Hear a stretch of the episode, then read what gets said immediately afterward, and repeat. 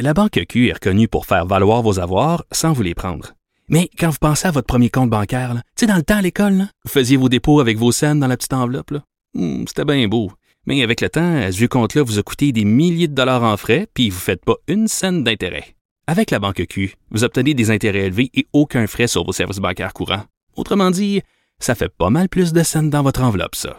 Banque Q. Faites valoir vos avoirs. Visitez banqueq.ca pour en savoir plus.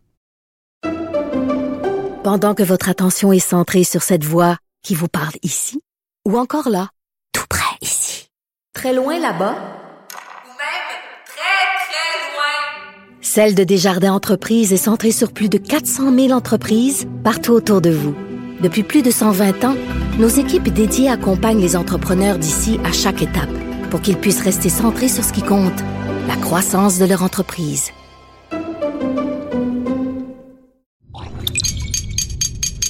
Cube Radio.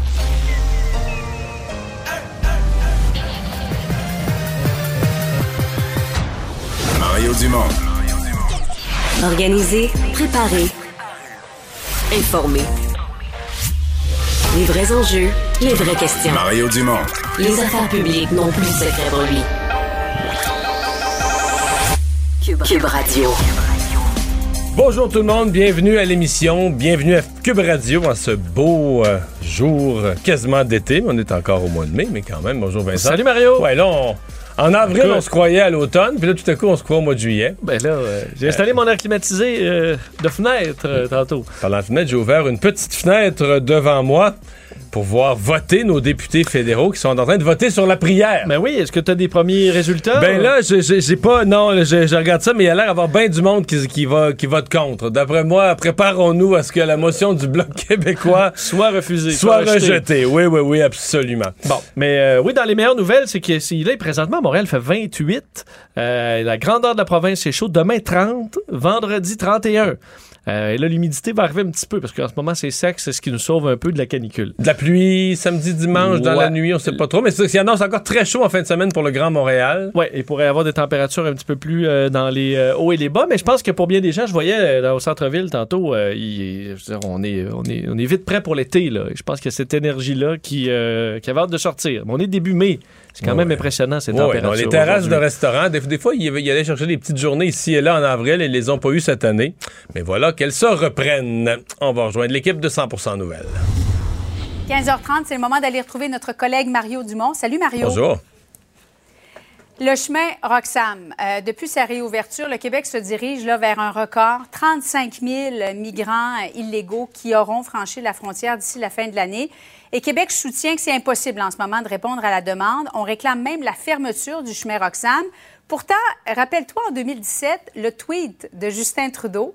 Mario, il faut se, se rappeler que M. Trump, président des États-Unis, venait d'être élu, invitait les, euh, les migrants des États-Unis, les immigrants des États-Unis à venir euh, s'établir, que le Canada était, euh, était là à les accueillir euh, porte ouverte.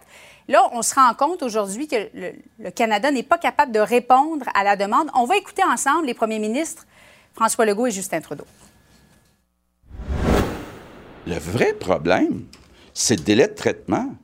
Si le gouvernement fédéral était capable rapidement de dire qui est réfugié, qui n'est pas réfugié, ben, le problème serait pas mal moins grave parce que la majorité, ils ne sont pas des réfugiés. Mais là, à partir du moment où le fédéral n'est pas capable de réduire son délai de traitement en bas de 14 mois, ben là, ça devient impossible à gérer. Nous allons toujours continuer de respecter euh, les principes de notre système d'immigration. On a un système rigoureux qui va continuer de faire euh, son travail. On est un pays qui, euh, qui accueille l'immigration parce qu'on a un système rigoureux. On va continuer de travailler avec les partenaires pour euh, résoudre le problème. Alors, on fait quoi, Mario? Ben, on fait quoi? C'est-à-dire qu'il que- y a deux choses à démêler. Là.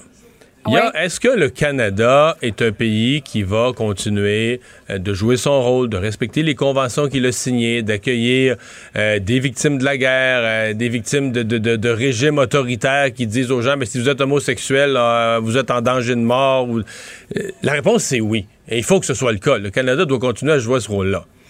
Maintenant, est-ce que le Canada doit, dans sa façon d'accueillir, orienté, pensez-y une seconde, là, sur toute la frontière canado-américaine, de, de- de la frontière entre le Maine et le Nouveau-Brunswick jusqu'à l'autre bout, jusqu'à Vancouver puis l'État de Washington.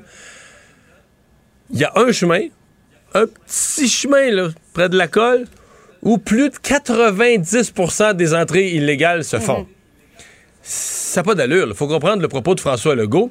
Et ce matin, euh, je mettais en onde, là, je montrais aux gens, nous, le Québec, toute la liste, écoute, c'est une pleine page, là.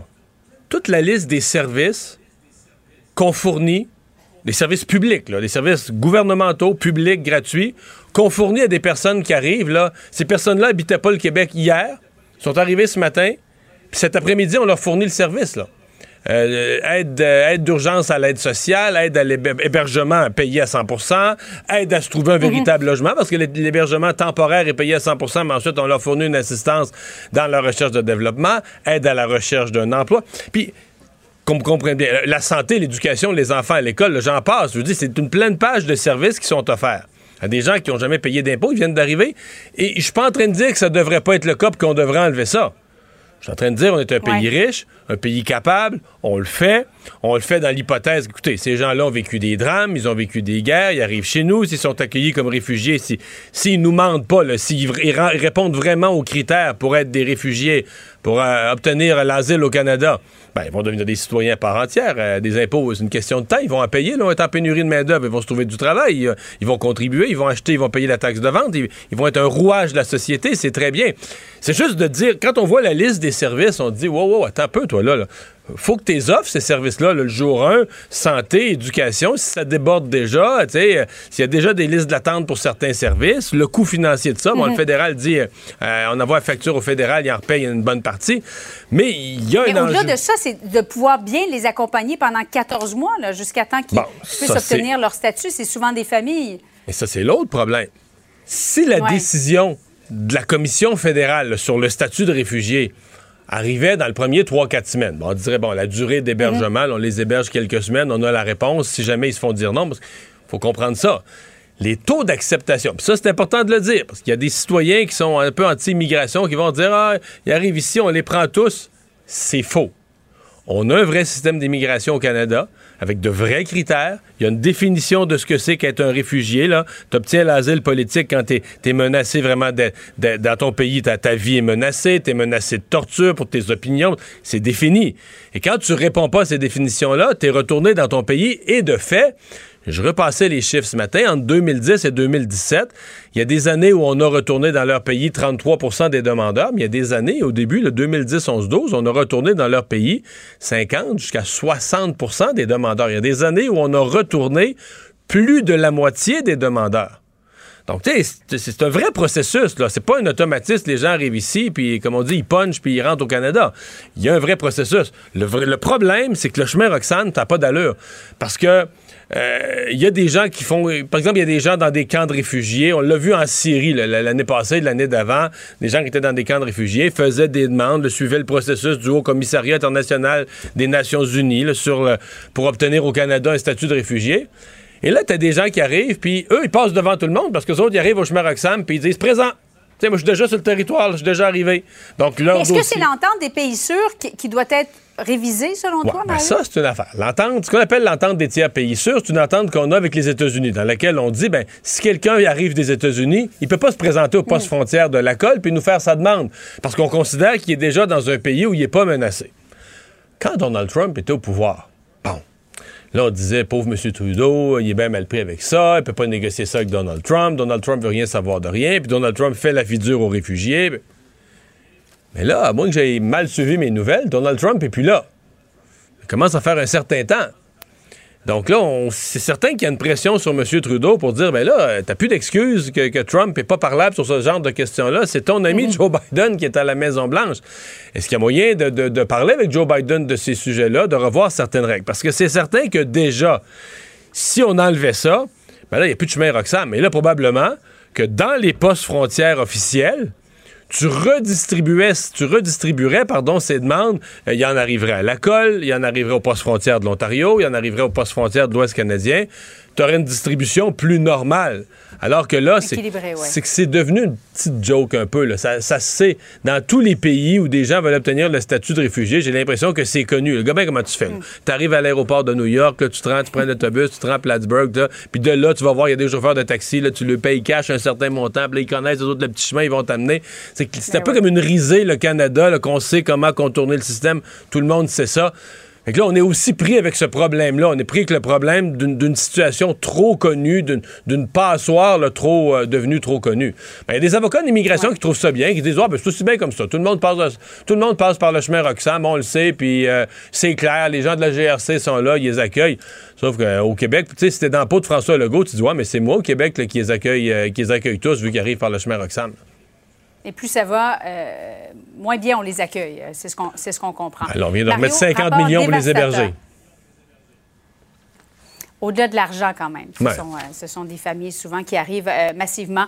J'allais dire, Mario, rapport dévastateur pour la santé publique aujourd'hui, c'est ce que vient de déposer la, la vérificatrice générale. Elle dit non seulement on n'était pas prêt à faire face à la pandémie, mais on a commandé les, équipements, gants, masques, visières, et, etc., beaucoup trop tard, ce qui fait que ça nous a coûté un milliard de plus. On va écouter une réaction toute fraîche du ministre de la Santé, Christian Dubé. Moi, ce que je reconnais, c'est qu'on n'était pas prêt.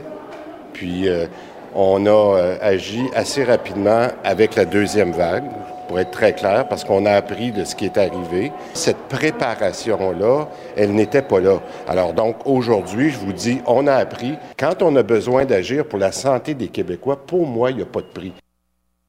Mario, euh, est-ce que Québec aura appris de ça? Ben, j'espère. J'espère. Ça a coûté une fortune, mais est-ce qu'on peut être surpris? Je veux juste vous rappeler, les gens qui ont un petit peu de mémoire, de la conférence de presse où François Legault disait, là, on est à six jours. On, comptait, on annonçait au public, on comptait en jours la réserve de matériel de protection qu'on avait pour le personnel de la santé. Puis ça, euh, c'était en sachant quand même qu'on avait demandé au personnel de se restreindre. Puis dans les CHSLD, dans le fond, on changeait pas assez de jaquettes. On aurait dû avoir plus de matériel pour protéger mieux notre personnel et nos patients. Ceci dit, euh, ben, une, fois, une, fois que une fois que tu commandes au moment où tous les pays du monde commandent, euh, tu sais, François Legault avait dit, maintenant, on arrive avec des valises d'argent cash sur le tarmac de- des- des aéroports chinois là, pour être sûr d'avoir nos masques. Oui. Ben, c'est certain que quand tu es dans un univers de, comme ça, tu payes trop cher. Mais tu payes, tu payes très, très, très cher. Tu payes, mais est-ce que tu payes trop cher? L'alternative, si tu veux pas payer, c'est que tu n'en auras pas de masque. là. Puis ton personnel de la santé n'en aura pas, puis ça aurait été encore pire. Donc, euh, on s'en doutait bien. Moi, je reste quand même, euh, je veux pas faire preuve, tourner le fer dans la plaie, faire preuve de méchanceté. Je reste avec une... J'ai- cette image là, du docteur Arruda qui part fin février, s'en va au Maroc, euh, une conférence sur le cannabis. Ce jour-là, là, le 25 ou 26 février, il y a, le- le- c'est plus juste en Chine. Là. La COVID est entrée là, dans au moins 44 pays.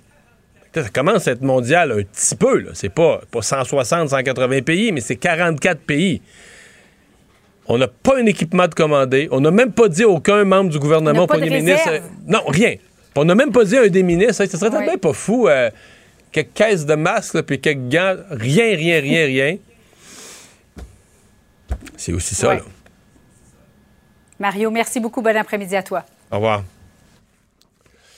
Alors Vincent, dans les autres nouvelles qu'on euh, surveille, ben parlons-en de la situation de la COVID, parce que bon, globalement, euh, ça s'améliore. Oui, et euh, le docteur Boileau faisait un point de presse aujourd'hui de la, de la santé publique et tout le long, je me disais, Mario, on serait peut-être dû pour espacer ça, les points de presse de santé publique, parce qu'il y a moins de la contenu. télépathie. Ben oui, parce qu'à la fin, le docteur Boileau a dit, on va espacer les points de presse de santé publique maintenant parce que ça va mieux. Faire un point de presse pour dire qu'il se passe rien de spécial. ben, C'est un peu ça. Il a dit ça va dans le bon sens. La tangente vers le bas se poursuit. Décès, hospitalisation, absence dans le milieu de la santé, c'est en baisse. Euh, et rappelait que le port du masque ne sera plus obligatoire à partir de samedi, à part dans le transport en commun et les hôpitaux. Voulait juste clarifier le point sur les vaccins. Euh, troisième dose, quatrième dose, à qui ça s'adresse?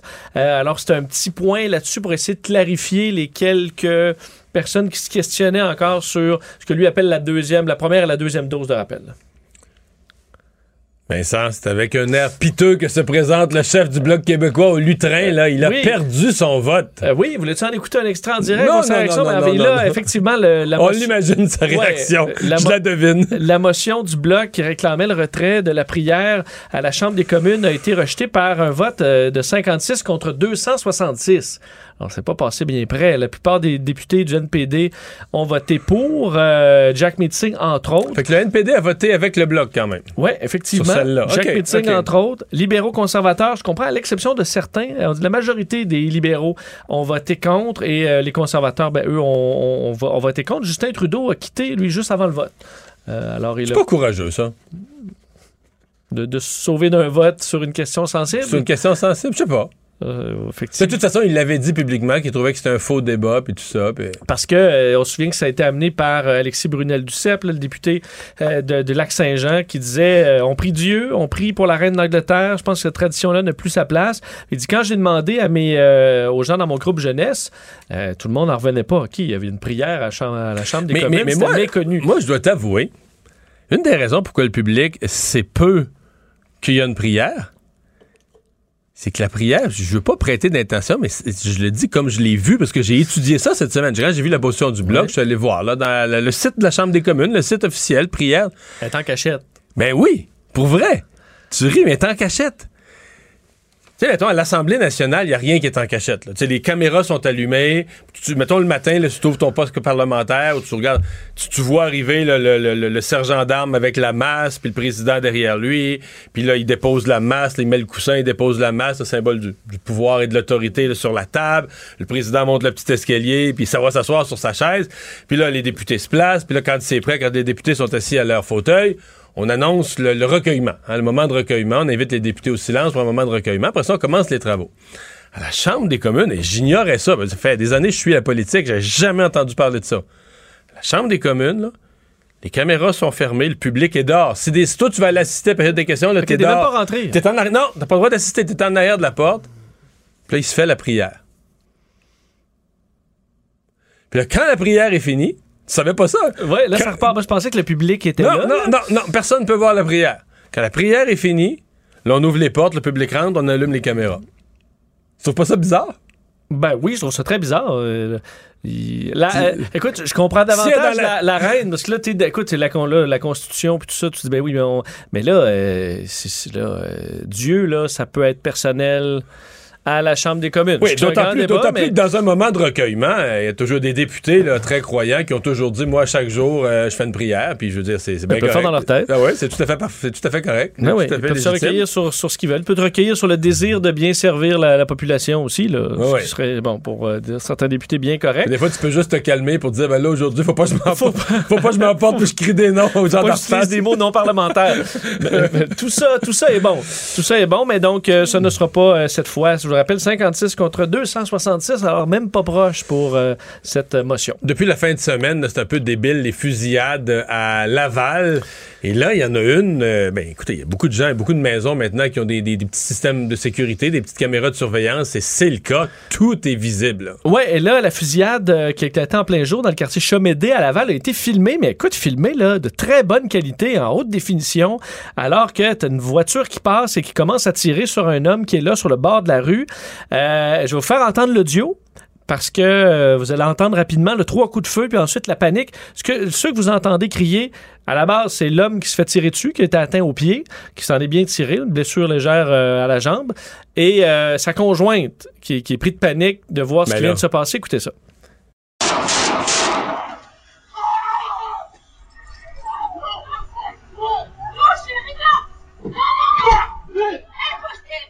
C'est même pas vrai, c'est qui Bon, alors, vous entendez trois coups de feu, et là, vous entendez la conjointe qui dit non, chérie, non, c'est impossible. Et là, lui dit c'est même pas vrai, c'est qui, je l'ai vu en plus. Euh, et là, ils ont appelé, euh, ils disent appelle le 91, appelle le 91. Rapidement, les policiers se sont présentés cinq minutes plus tard. On voit l'intervention policière aussi, policier quand même très calme qui se présente, regarde ses blessures et tout ça.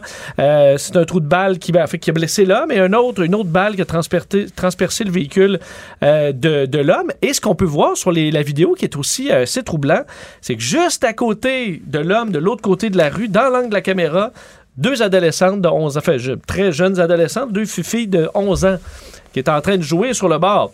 Euh, elles se sont réfugiées chez leur grand-mère, on dit en pleurs, là, après avoir entendu Ben le feu. Mais écoute, près, pas, écoute, à quelques mètres, en plein quartier résidentiel, très tranquille. On le voit très bien sur les images, là, que tu t'attends pas à voir euh, euh, une fusillade du genre. Alors, des images qui montrent, euh, tu sais, c'est beau de li- lire l'événement, se le faire raconter, mais le voir avec cette, euh, cette force-là, ça a beaucoup d'impact.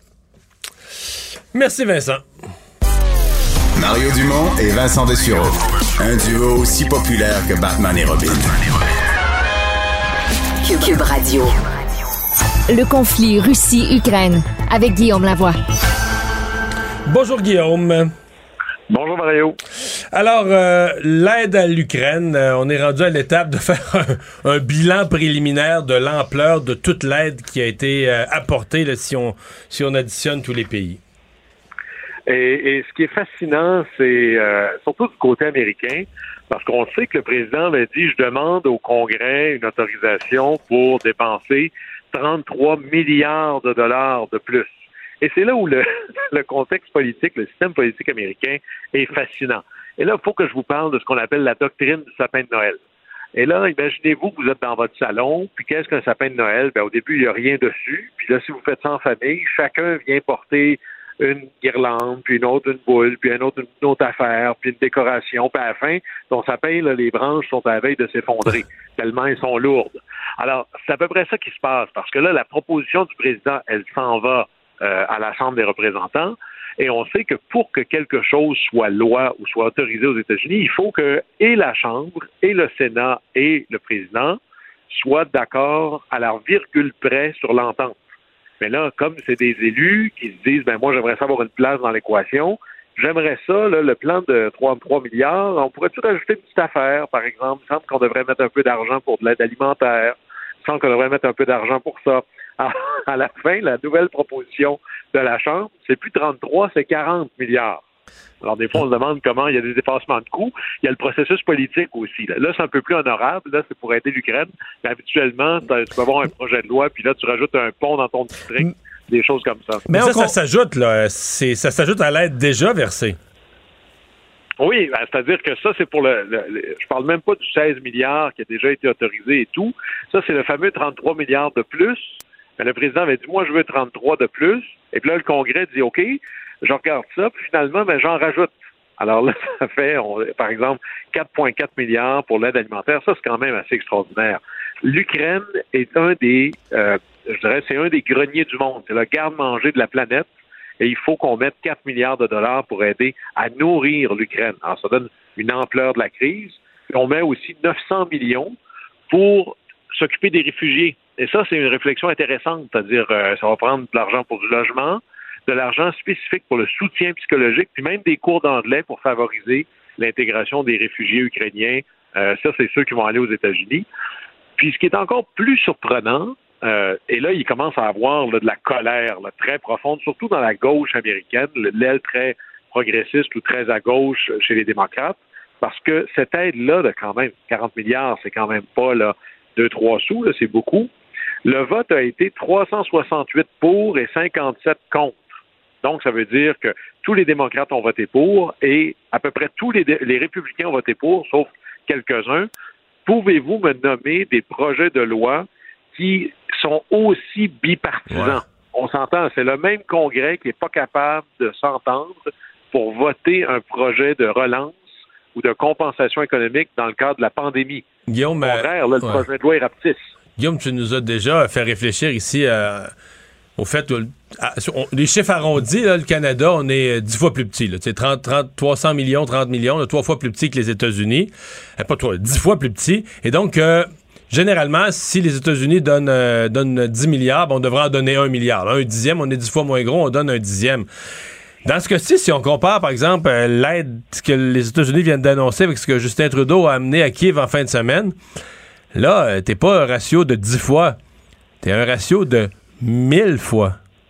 C'est 1000 fois moins. la- L'aide au complet des États-Unis à date, donc on sait que ça va passer, là. On est à 53 milliards en trois mois, là, ou quatre mois à peine, du côté des États-Unis. ça voudrait dire que nous, on devrait mettre au moins 5, 5 milliards et demi. Mais on n'est pas, on n'est pas proche, on n'est pas dans ces ordres de grandeur-là du tout, du tout, du tout, là. Du tout. Puis là, on va se dire, euh, est-ce qu'on est un membre du G7 ou on ne l'est pas? Est-ce qu'on est le pays qui a historiquement accueilli le plus d'Ukrainiens hors d'Ukraine ou on ne l'est pas? Est-ce qu'on est le pays qui a été le premier à reconnaître l'indépendance de l'Ukraine ou on ne l'est pas? Et là, euh, sans être trop méchant, euh, il y a des coups de pied au derrière qui se perdent là. Euh, et, et à un moment donné, il va y avoir un moment où on va se dire, le Canada, qui vit beaucoup sur ce qu'on appellerait, moi, de, au Saguenay-Lac-Saint-Jean, il y a une vieille expression qui disait être assis sur du vieux gagné. La réputation du Canada, qui était, euh, en anglais, on dirait, Ouais, là, qui ouais. frappait plus fort que son poids, on n'est plus là, là. Alors, Ouais, ça, parce que là, raconter nos, raconter légendes de Lester B. Pearson pour parler de l'influence du Canada, ça commence, ça commence à dater un peu, là. Oui, mais on n'est même pas obligé d'aller jusque-là. Euh, Brian Mulroney, oui. certainement le Canadien le plus influent de l'histoire du Canada à l'international. Euh, on n'est même pas dans l'ombre de ça. Alors, à un moment donné, peut-être que c'est des crises pour nous faire prendre nous-mêmes acte qu'il faut arrêter de vivre sur nos mythes puis de réconcilier ça avec le monde réel. Et là, quand on regarde de ce que font les États-Unis, on n'est même pas proche d'être à la même hauteur de l'engagement américain. Le monde réel, c'est donc plate, ça. Ouais, ben, parlant de retour à la réalité pour Vladimir Poutine, Guillaume, euh, on sait que dans les, les- ce qui était peut-être pas prévu par le président russe, c'est que ça allait tout ça renforcer l'OTAN et euh, peut-être encore plus que qu'on le prévoyait parce que là, la Suède et la Finlande, euh, ben, regardent du côté de l'OTAN. Et c'est très surprenant parce que euh, on sait que l'OTAN avait ce qu'ils appellent leur politique de porte ouverte, euh, puis plein de pays de, l'ancien bloc soviétique cognaient à la porte là, dès qu'ils pouvaient pour rentrer dans l'OTAN, dans. Les pays baltes, par exemple, la Lituanie, la Lettonie, l'Estonie, euh, d'autres comme la Pologne. Mais il y a deux pays très développés qui n'ont jamais voulu aller dans l'OTAN, qui avaient même vraiment cultivé l'art de la neutralité, la Suède et la Finlande on peut comprendre parce que eux, ils font ce que j'appelle, ils doivent danser avec l'ours. C'est des pays qui ont une frontière commune, surtout la Finlande, hein, 1300 kilomètres de frontière commune avec la Russie. Euh, les deux ont besoin de la mer Baltique parce que c'est essentiellement l'aut- l'autoroute de leur économie. Alors, c'est difficile. là. Alors, depuis 1949, et en Suède et en Finlande, ça fait partie des positions de consensus national de ne pas rejoindre l'OTAN.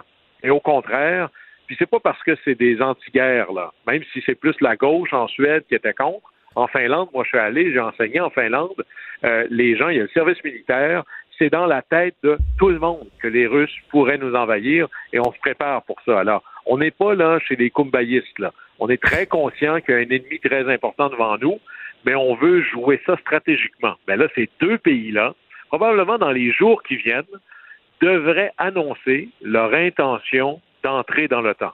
Alors, Et, c'est et un l'OTAN, l'OTAN va les prendre, il n'y a pas de doute là-dessus. euh.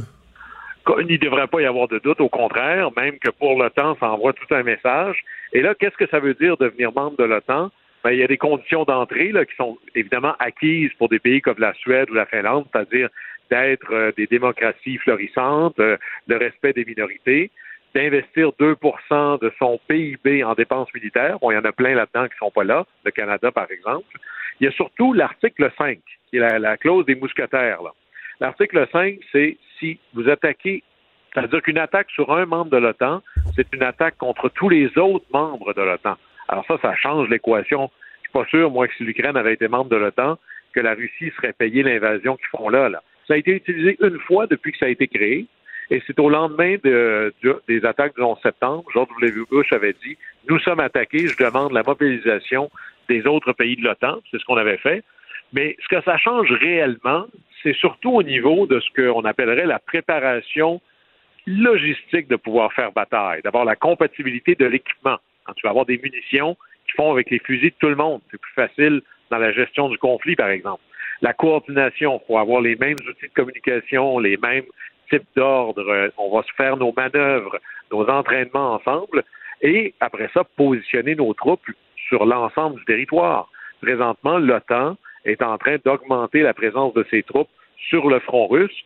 Alors, Vladimir Poutine, qui ne voulait pas de puissance de l'OTAN proche de chez lui, aurait réussi à se payer l'addition de deux pays qui entourent la mer Baltique, est stratégique pour lui, et qui en plus bloquent ou viennent contourner sa frontière au nord. Alors, ça s'ajoute dans la série des défaites d'un mauvais calcul géo- stratégique. Vladimir Poutine a réussi à rajouter quelque chose quand on regarde la, carte de l'Ukraine, les avancées russes et les ambitions russes, euh, on arrive vite sur la mer Noire, au sud, à la ville d'Odessa, euh, parce que c'est un port stratégique important, le dernier grand port là, qui est sur la mer, la mer Noire, qui est toujours sous contrôle de l'Ukraine, quoi qu'il y, a un blocus présentement. Euh, c'est quoi l'importance de cette ville-là? qui, ce serait malheureux qu'elle soit détruite. J'ai une couple d'amis qui ont visité Odessa, qui en retiennent une des plus belles villes d'Europe. Ah, c'est un joyau. C'est vraiment le joyau de la mer Noire. Il est, tu le mentionnais, stratégiquement extraordinairement important. Pas juste pour l'économie de l'Ukraine, mais même de la Russie, parce que beaucoup de produits avant la guerre, la Russie veut sortir ça. C'est un port extraordinairement majeur. Et c'est par là, c'est un peu la porte d'entrée du marché à travers la Méditerranée, de l'Afrique, du Moyen-Orient. Puis on parlait, par exemple, combien l'Ukraine dépend des exportations, céréales, le gaz néon, ben, ça passe tout par là. Et, là, il y a un réseau sanguin de lié à ça. Parce que pour te rendre au port de Odessa, il y a dans l'Ukraine tout un réseau ferroviaire extraordinairement là, euh, défini qui finit tous à Odessa ou à peu près. Alors, d'un côté, si tu contrôles le port d'Odessa, tu viens de complètement bloquer la capacité d'exportation. Mais à l'inverse, si tu contrôles le port d'Odessa, peut envoyer des trains dans l'autre direction et alimenter l'ensemble du territoire, ce qui est un peu ce que rêverait une force d'invasion de pouvoir ravitailler ses opérations militaires avec du transport lourd. Et ça vient répondre à l'objectif stratégique de la Russie d'essentiellement reprendre toute la portion est avec le Donbass et toute la portion sud jusqu'en euh, Transnistrie, qui est la frontière ouest de l'Ukraine ou plutôt la frontière est de la Moldavie. Mais le plus euh, fascinant, ça c'est à côté du conflit que l'on vit là, mais il y a un lien quand même, c'est une vignette historique que je veux vous partager parce que Odessa, c'est un, c'est presque une expérimentation politico-sociale fantastique. Alors, on est au début du 19e siècle, on est en 1803. Le tsar Alexandre Ier nomme un gouverneur pour le territoire d'Odessa et il va prendre son gouverneur, il va tiens, je vais prendre un noble français, il s'appelle Armand Emmanuel, duc de Richelieu. Si le nom vous dit quelque chose, c'est le neveu du cardinal, le fameux cardinal de Richelieu. Et Richelieu, il débarque là comme gouverneur et il décide qu'il va créer un ensemble politique fondé sur la tolérance religieuse. À l'époque, c'est révolutionnaire.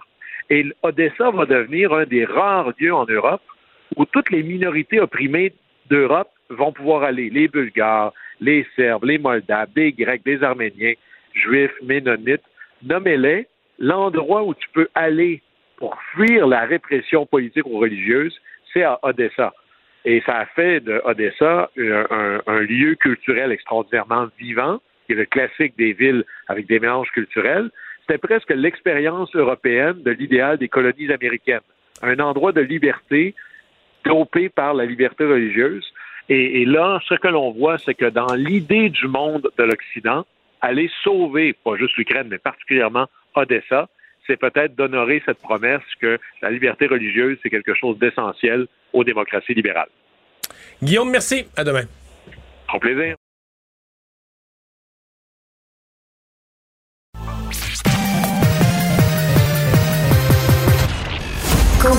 Crédibilité et curiosité. Mario Dumont. Cube Radio. Rapport ce matin de la vérificatrice générale du Québec, qui a un chapitre qui était très attendu alors que la vérificatrice devait se pencher sur les approvisionnements en matériel de protection. On se souvient du psychodrame de, du printemps 2020 quand toute la planète manquait de masques et de gants. On se doutait bien qu'au Québec, euh, on avait payé euh, très cher et c'est le cas. Guylaine Leclerc, vérificatrice générale, est avec nous. Bonjour. Bonjour, M. Dumont. C'est presque un milliard qu'on a payé. Vous dites en trop. Euh, en même temps, avait-on encore le choix à cette date-là? Bien, effectivement, ce que nous disons, c'est pas que ça a été payé en trop, c'est que ça crée, ça fait en sorte qu'il y a eu des pertes pour le gouvernement euh, qui ont été comptabilisées parce qu'il y a eu une perte de valeur pour euh, des EPI entre le moment où on les a achetés et le moment où on a fait le décompte des stocks. Euh, alors, euh, est-ce que euh, est-ce que c'était nécessaire de payer ce prix-là? Probablement que oui, mais on a payé ce prix-là parce que, entre autres, on a beaucoup tardé à, euh, à en acheter. On avait euh, euh, un plan d'urgence qui existait euh, dans le passé, qui datait de plus de dix ans, euh, mais qui n'avait pas été mis à jour depuis, qui n'avait pas été mis à jour depuis plus de dix ans. Donc, et aussi, on avait en 2010, on avait fait le choix de disposer de notre réserve de pays ce qui fait que lorsqu'est arrivée euh, la pandémie, bien, on n'avait pas de stock et on n'avait pas pallié au fait qu'on n'avait pas de stock. Ouais. Donc, quand vous arrivez à votre montant de 938 euh, millions, donc presque un milliard, c'est que vous faites la différence, l'écart entre le prix normal, par exemple, d'une cargaison de masques ou d'une caisse de masques et le prix qu'on a payé, je euh, je sais pas en mars ou en avril ou en mai 2020, quand on payait. Euh, est-ce qu'on a, est-ce que vous avez des ratios le plus cher qu'on a payé, 2, 3, 4, 5, 10 fois le prix normal? Ah oui, on a ça dans notre rapport. On a euh, des graphiques euh, qui, qui, le montrent là. Euh, selon le, selon le, le, type, là, donc que ce soit des masques N95 euh, on peut avoir payé euh, trois fois plus. Là. Euh, les masques médicaux, la même, la même chose de façon très, très importante. Alors, même chose pour les blouses jetables. Alors, non, non, c'est c'est plus que du simple au double. on parle de, plusieurs fois le prix qui a été payé. Le prix normal. Alors, alors, alors, ben, lorsqu'on parle de normal, c'est on, il y avait un prix avant la pandémie. Là, il y a eu une montée euh, faramineuse pendant, euh, surtout au printemps 2020. Et ensuite, ça s'est euh, ça, a diminué de façon importante, ce qui fait que lorsqu'on a euh, préparé les états financiers au 31 mars 2021 et qu'on a fait le décompte des stocks et la valeur du stock, ben, il y avait une dévaluation de tout près d'un milliard de dollars. Je comprends, je comprends très bien ce qu'on avait. OK. Qu'est-ce que. Comment je poserais ma question? Parce que. Euh, on se dit d'un côté, euh, personne n'était prophète. je veux dire, je pense que quand on a entendu un premier cas de, de, nouveau coronavirus en Chine, ben, je pense pas que personne s'attendait ce jour-là à ce qu'on achète des, des, millions de masques. Mais en même temps, bon, après ça, oups, là, il y en a plus en Chine, en Chine puis en Iran, en Chine, en Iran, en Italie, 4-5 pays, puis tout ça. Ma question, c'est comment, comment, vous avez compris que ça marchait, que, que la santé publique a un système d'alerte, euh, un plan d'urgence, qu'on dit à un certain point, ben là, le risque est devenu assez grand d'une pandémie mondiale pour qu'on aille vérifier nos inventaires euh, de stock, de masques, en commander peut-être un peu, parce que là, on a l'impression que j'ai l'impression qu'il n'y avait aucun, aucun breaker, aucun, aucun mécanisme de réponse. Docteur Arruda est parti en, voyage d'affaires, vacances à fin février. Il n'y avait pas un masque de commandé. J'ai l'impression qu'il n'y a personne qui, n'y a pas de mécanisme qui partait automatiquement pour dire tout, tout, tout, tout, là, et peut-être une, peut-être une pandémie, euh, voici des précautions à prendre, là. Ben, c'est pour ça qu'un plan d'urgence, c'est important d'en avoir un. On en a un, mais il n'avait pas été mis à jour depuis plus de dix ans. Alors, euh, c'est à ça que ça sert un plan d'urgence. C'est-à-dire qu'on va euh, qu'on va essayer de, prévoir l'imprévisible. Euh, même chose pour ce qui est de s'assurer qu'on va toujours avoir de l'approvisionnement soit en réserve, soit qu'on va euh, prévoir des ententes avec des fournisseurs, ce qu'on a actuellement. Et je peux vous donner un exemple. L'Alberta, elle, dès décembre, elle a déjà doublé ses commandes de pays. Ben, décembre ils, nous en ont donné un petit peu, d'ailleurs, quand on était au plus mal prix, là. C'est ça. Alors, eux, c'est en décembre 2019. Et euh, dès janvier, l'OMS quand même déclarait euh, qu'il y avait euh, des cas d'infection de façon importante et qu'il avait, euh, il fallait s'assurer de, puis que ça avait une portée internationale. Et ensuite, en février, l'OMS indique que la demande de pays est 100 fois plus élevée que d'habitude. Et là, on est en le 7 février 2020 et que les prix vont jusqu'à 20 fois supérieurs. Et pour le Québec, ça a été au 22 mars 2020 euh, où le M3S commence ses achats massifs de pays. Donc, il y a quand même il y a, un, grand écart. Il y, a, le volet plan d'urgence sanitaire, il y a le volet de s'assurer qu'on a des réserves ou des ententes, Mais aussi, un autre euh, élément qu'on dit qui, était, euh, qui était lacunaire, c'est euh, l'absence d'informations complètes et fiables sur les stocks de, euh, de pays qu'il y avait dans les établissements. Euh, les infrastructures qui étaient en place font en sorte que chaque établissement euh, avait développé son propre modèle de, euh, de distribution. Chacun devait fournir de l'information au M3S, euh, mais euh, chacun avait son propre système pour l'envoyer. Donc, c'était extrêmement difficile d'avoir l'information sur qui avait quoi comme, comme stock. Et euh, après ça, une fois qu'on le livrait aux établissements, ben, comment ce, euh, la distribution se faisait par la suite. Et autre élément qu'on euh, dit que le, on aurait dû être un peu plus prudent, c'est dans les achats. Euh, le ministère a mandaté le centre d'acquisition gouvernementale pour euh, s'assurer, pour, pour, pour euh, coordonner les achats, pour effectuer les achats. Et euh, ce que nous disons, c'est que euh, les contrôles n'étaient pas nécessairement présents. Il y avait des contrôles qui auraient été faciles à faire, là, je vous dirais au début. Là. donc, euh, voir le- si le fournisseur, c'est quelqu'un qui qui produisait euh, de façon euh, au niveau de ses antécédents de ce type de pays. Là, vous, vous me parlez de, de fournisseurs qu'on a vus dans certains reportages qui n'avaient jamais touché au matériel médical de leur vie. Là. Ben, ce genre de, de, de choses-là, on aurait été en mesure de vérifier ou euh, de, de voir est-ce que ce qu'on va nous, nous, nous livrer, c'est effectivement conforme à ce que on, on, on a besoin d'avoir. Par exemple, recevoir des KN95 au lieu des N95, c'était euh, ça C'est pas la même chose, être- ça peut être problématique. Alors, euh, ce sont les constats qu'on a émis euh, Hmm. dans, dans notre rapport. Vous avez, évidemment, je pense que là, on vient de toucher le chapitre de votre rapport qui va faire beaucoup l'actualité, mais je l'ai scruté un peu. Vous avez aussi un chapitre sur euh, les sociétés de centre des congrès, là, qui sont des sociétés publiques qui, re- qui relèvent du gouvernement du Québec, donc du champ de vérification que vous avez.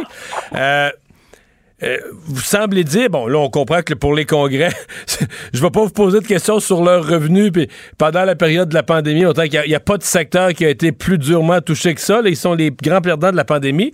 Euh, mais vous dites, euh, vous n'êtes pas certain qu'on met les investissements pour garder nos, nos équipements en bon état? C'est quoi, les, bâtiments, qu'on ne fait pas un entretien adéquat pour garder les équipements en- dans un état optimal? Ben, ce que vous dites est important hein, parce qu'il y a beaucoup de compétition au niveau des congrès. Là, il va y avoir une reprise, on l'espère, au niveau des congrès, mais il y a des risques qui demeurent. Donc, euh, s'il arrive une autre pandémie, bon, ben, les contrats prévoient que s'il y a une, euh, une situation de force majeure, on va canceller. Donc, euh, les, euh, les centres des congrès sont toujours, euh, c'est- toujours euh, euh, risqué ou euh, très sensible actuellement. Il y a beaucoup de compétition entre les provinces, entre les villes, entre les pays pour recevoir les, congrès internationaux. Donc, les infrastructures, c'est important euh, de s'assurer qu'elles sont à qu'elles sont à jour, donc que, les infrastructures sont adéquates parce que les, les centres de congrès se compétitionnent les uns les autres, euh, de s'assurer que nos équipements aussi sont adéquats. Et euh, ce que nous disons, c'est que les bonnes pratiques d'évaluation des bâtiments, ben, faut qu'on fasse des inspections régulières des infrastructures, qu'on s'assure que euh, nos infrastructures ne sont- ne- n'ont pas détérioré. Et euh, particulièrement pour euh, le Palais des congrès de Montréal, à- en 2020, il y avait un déficit de maintien d'entretien de 76 millions de dollars. Et ça, c'est important qu'un centre de congrès garde ses infrastructures adéquates de manière à pouvoir, premièrement, préserver son actif, mais aussi attirer les congrès. Oui, et c'est souvent la tendance des gouvernements. C'est populaire de construire, mais c'est moins, euh, moins soucieux parfois d'entretenir, de garder en bon état. Madame la vérificatrice, merci d'avoir été là. Et ça m'a fait Au plaisir. Mario Dumont. Il analyse l'actualité et sépare les faits des rumeurs. Il n'a qu'une seule parole, celle que vous entendez. Cube Radio. Alors voilà qu'aujourd'hui, euh, le premier ministre du Québec et euh, son ministre euh, du Travail, de l'Emploi, de la Solidarité sociale ont tour à tour demandé la fermeture du chemin Roxham. L'ont demandé au gouvernement de, Justin Trudeau.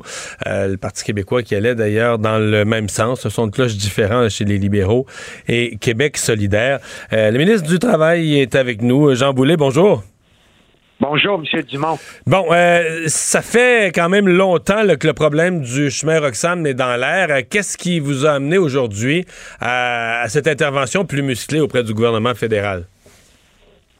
Certainement l'atteinte de notre capacité d'hébergement. Quand le, chemin Roxham a réouvert le 21 novembre, euh, simplement vous rappeler que deux jours après, j'étais avec mon collègue de la santé, on a eu un entretien avec trois homologues à Ottawa. Il y avait M. Duclos, il y avait M. Mendecino, il y avait M. Fraser.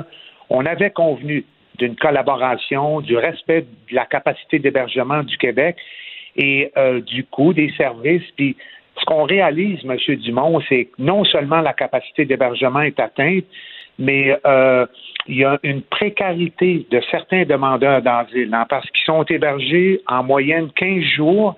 Après ça, 75% des près de 14 000 qui sont venus depuis le 21 novembre sont partout dans la société, surtout à Montréal. Il y en a 10 800 qui ont fait des demandes d'aide financière de dernier recours et qui n'ont euh, pas de Définissons ça. Je suis pas sûr que les gens, même moi ce matin, j'en parlais en ondes, quand on dit c'est un programme ou c'est un, c'est une partie du programme de l'aide sociale, le dernier recours. Qu'est-ce que c'est exactement? C'est exactement les prestations d'aide sociale. OK, c'est une... Les personnes... Puis avant d'être intégrées en emploi, parce qu'on les accompagne pour répondre à nos besoins de main-d'œuvre, ça prend 11 mois en moyenne avant d'obtenir le permis de travail d'Ottawa. Fait que les personnes sont à statut précaire puis reçoivent des prestations d'aide sociale pendant ce temps-là. Du Québec. Donc, vous, vous payez de l'aide sociale pendant. Donc, ce qu'on appelle prestation d'urgence, dans le fond, c'est un chèque d'aide sociale, mais il est sous un autre nom compte tenu du statut de ces personnes-là. Absolument. Puis on a évalué, ça représentait sur une base annuelle à peu près 72 millions de dollars pour les demandeurs d'asile qui ont fait des demandes depuis leur arrivée le 21 novembre. Est-ce que le fédéral rembourse tout? Parce qu'il y a cette question-là, ah ben là, le Québec, il chiale, euh, le go, puis euh, son ministre, il chiale aujourd'hui, mais de toute façon, le fédéral le rembourse tout. Est-ce que c'est exact? Non, il rembourse pas tout. Là. Il y a des ententes euh, en vertu d'un programme là, qui est géré par mon collègue à la santé services sociaux. Il y a des soins de santé, certains services sociaux qui sont financés par un programme fédéral ou remboursés par le fédéral. Mais il y a quand même des enjeux, il y a des coûts. Euh, d'aide financière, il y a des pressions sur le logement, il y a presque, il y a des nouvelles cohortes pour euh, les écoles primaires, euh, les écoles secondaires. À tous égards, il y a des pressions sur les ressources québécoises. Et quand on vit en Montérégie, on sait quel impact ça peut avoir au plan social, humain et économique. OK. Donc, c'est important de le dire, C'est le fait que prenons le même nombre. Mettons, il rentre là, euh, dans une année X euh, euh, demandeurs d'asile, puis on comprend que c'est des gens là-dedans, il y a des gens qui sont menacés dans leur pays, peuvent avoir de très bonnes raisons.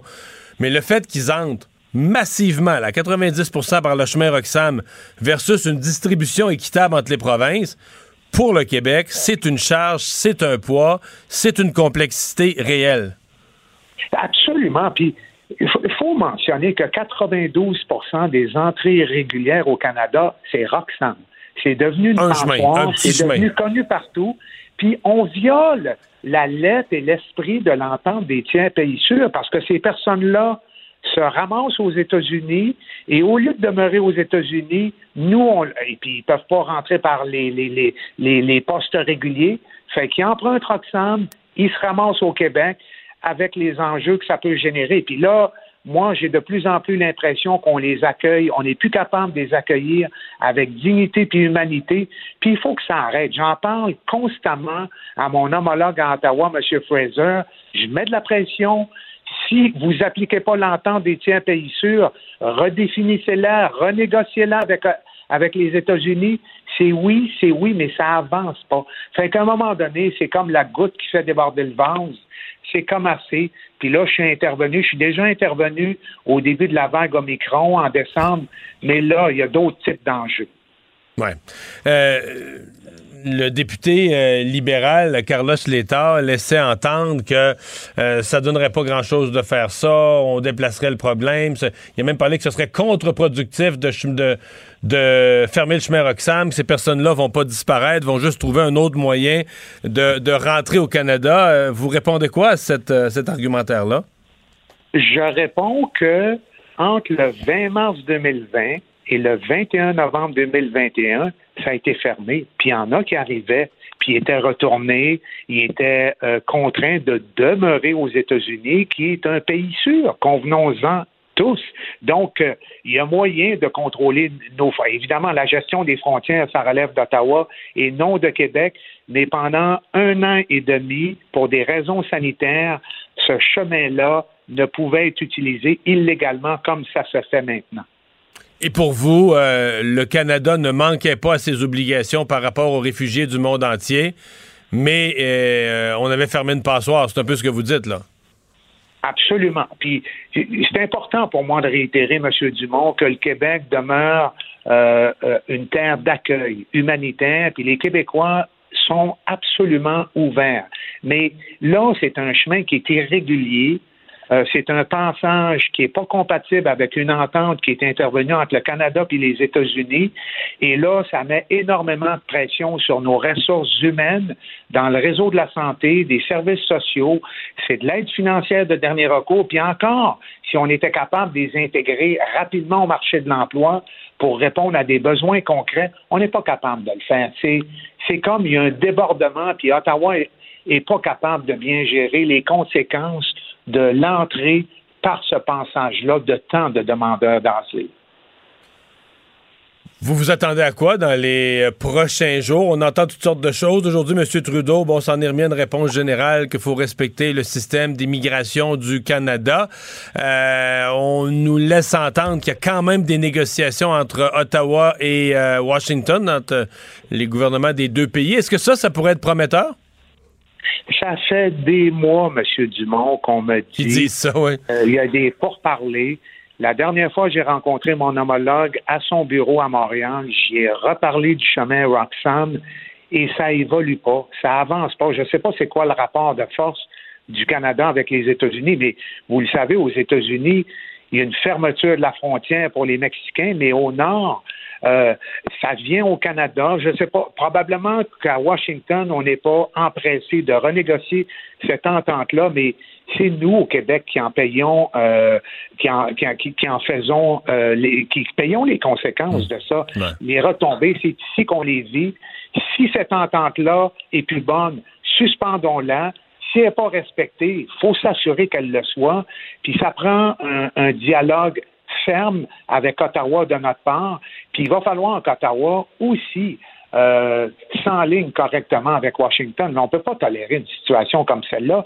Il y a trop d'impact humain. Ces demandeurs d'asile-là, ils ont besoin d'être bien accueillis, surtout bien accompagnés pour intégrer des sociétés puis des, entreprises qui ont des besoins.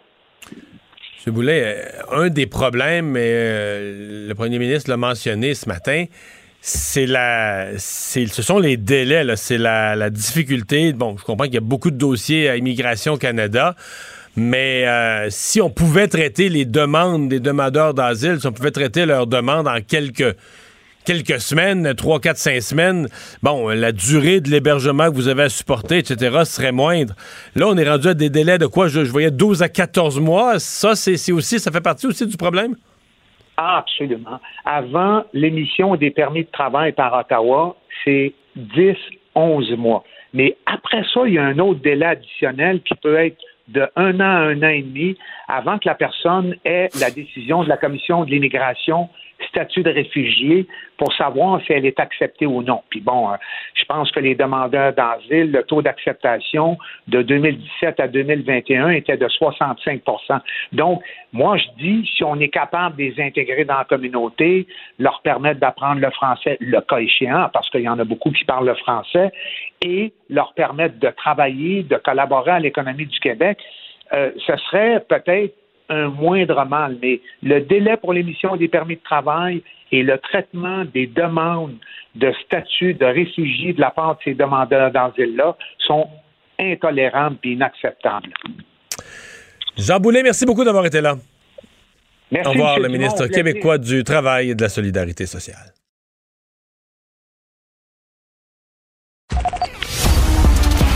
Les vrais enjeux, les vraies questions. Les affaires publiques n'ont plus de secret pour lui. Mario Dumont. Vous avez 24 minutes dans une journée. Tout savoir en 24 minutes.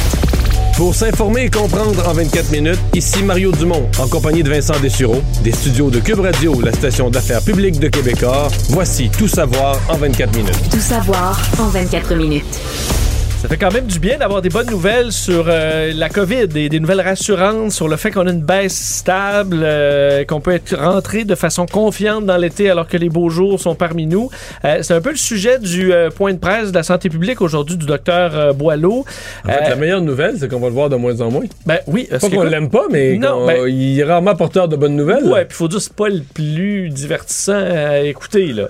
Non, mais je veux dire, quand la, quand la santé publique fait souvent des conférences de presse, c'est rarement pour des bonnes Oui. Et moi, quand j'écoutais le point de presse tout le long, je me disais, ouais, on est peut-être dû pour espacer ça, les points de presse. Et c'est exactement ce qu'il a annoncé à la fin du point de presse, qu'on allait réduire la fréquence parce que euh, ben, la pression se fait moins sentir sur la province. Je vous fais entendre d'ailleurs sur euh, l'explication pourquoi là, euh, les- c'est ouvert en ce moment dans la province.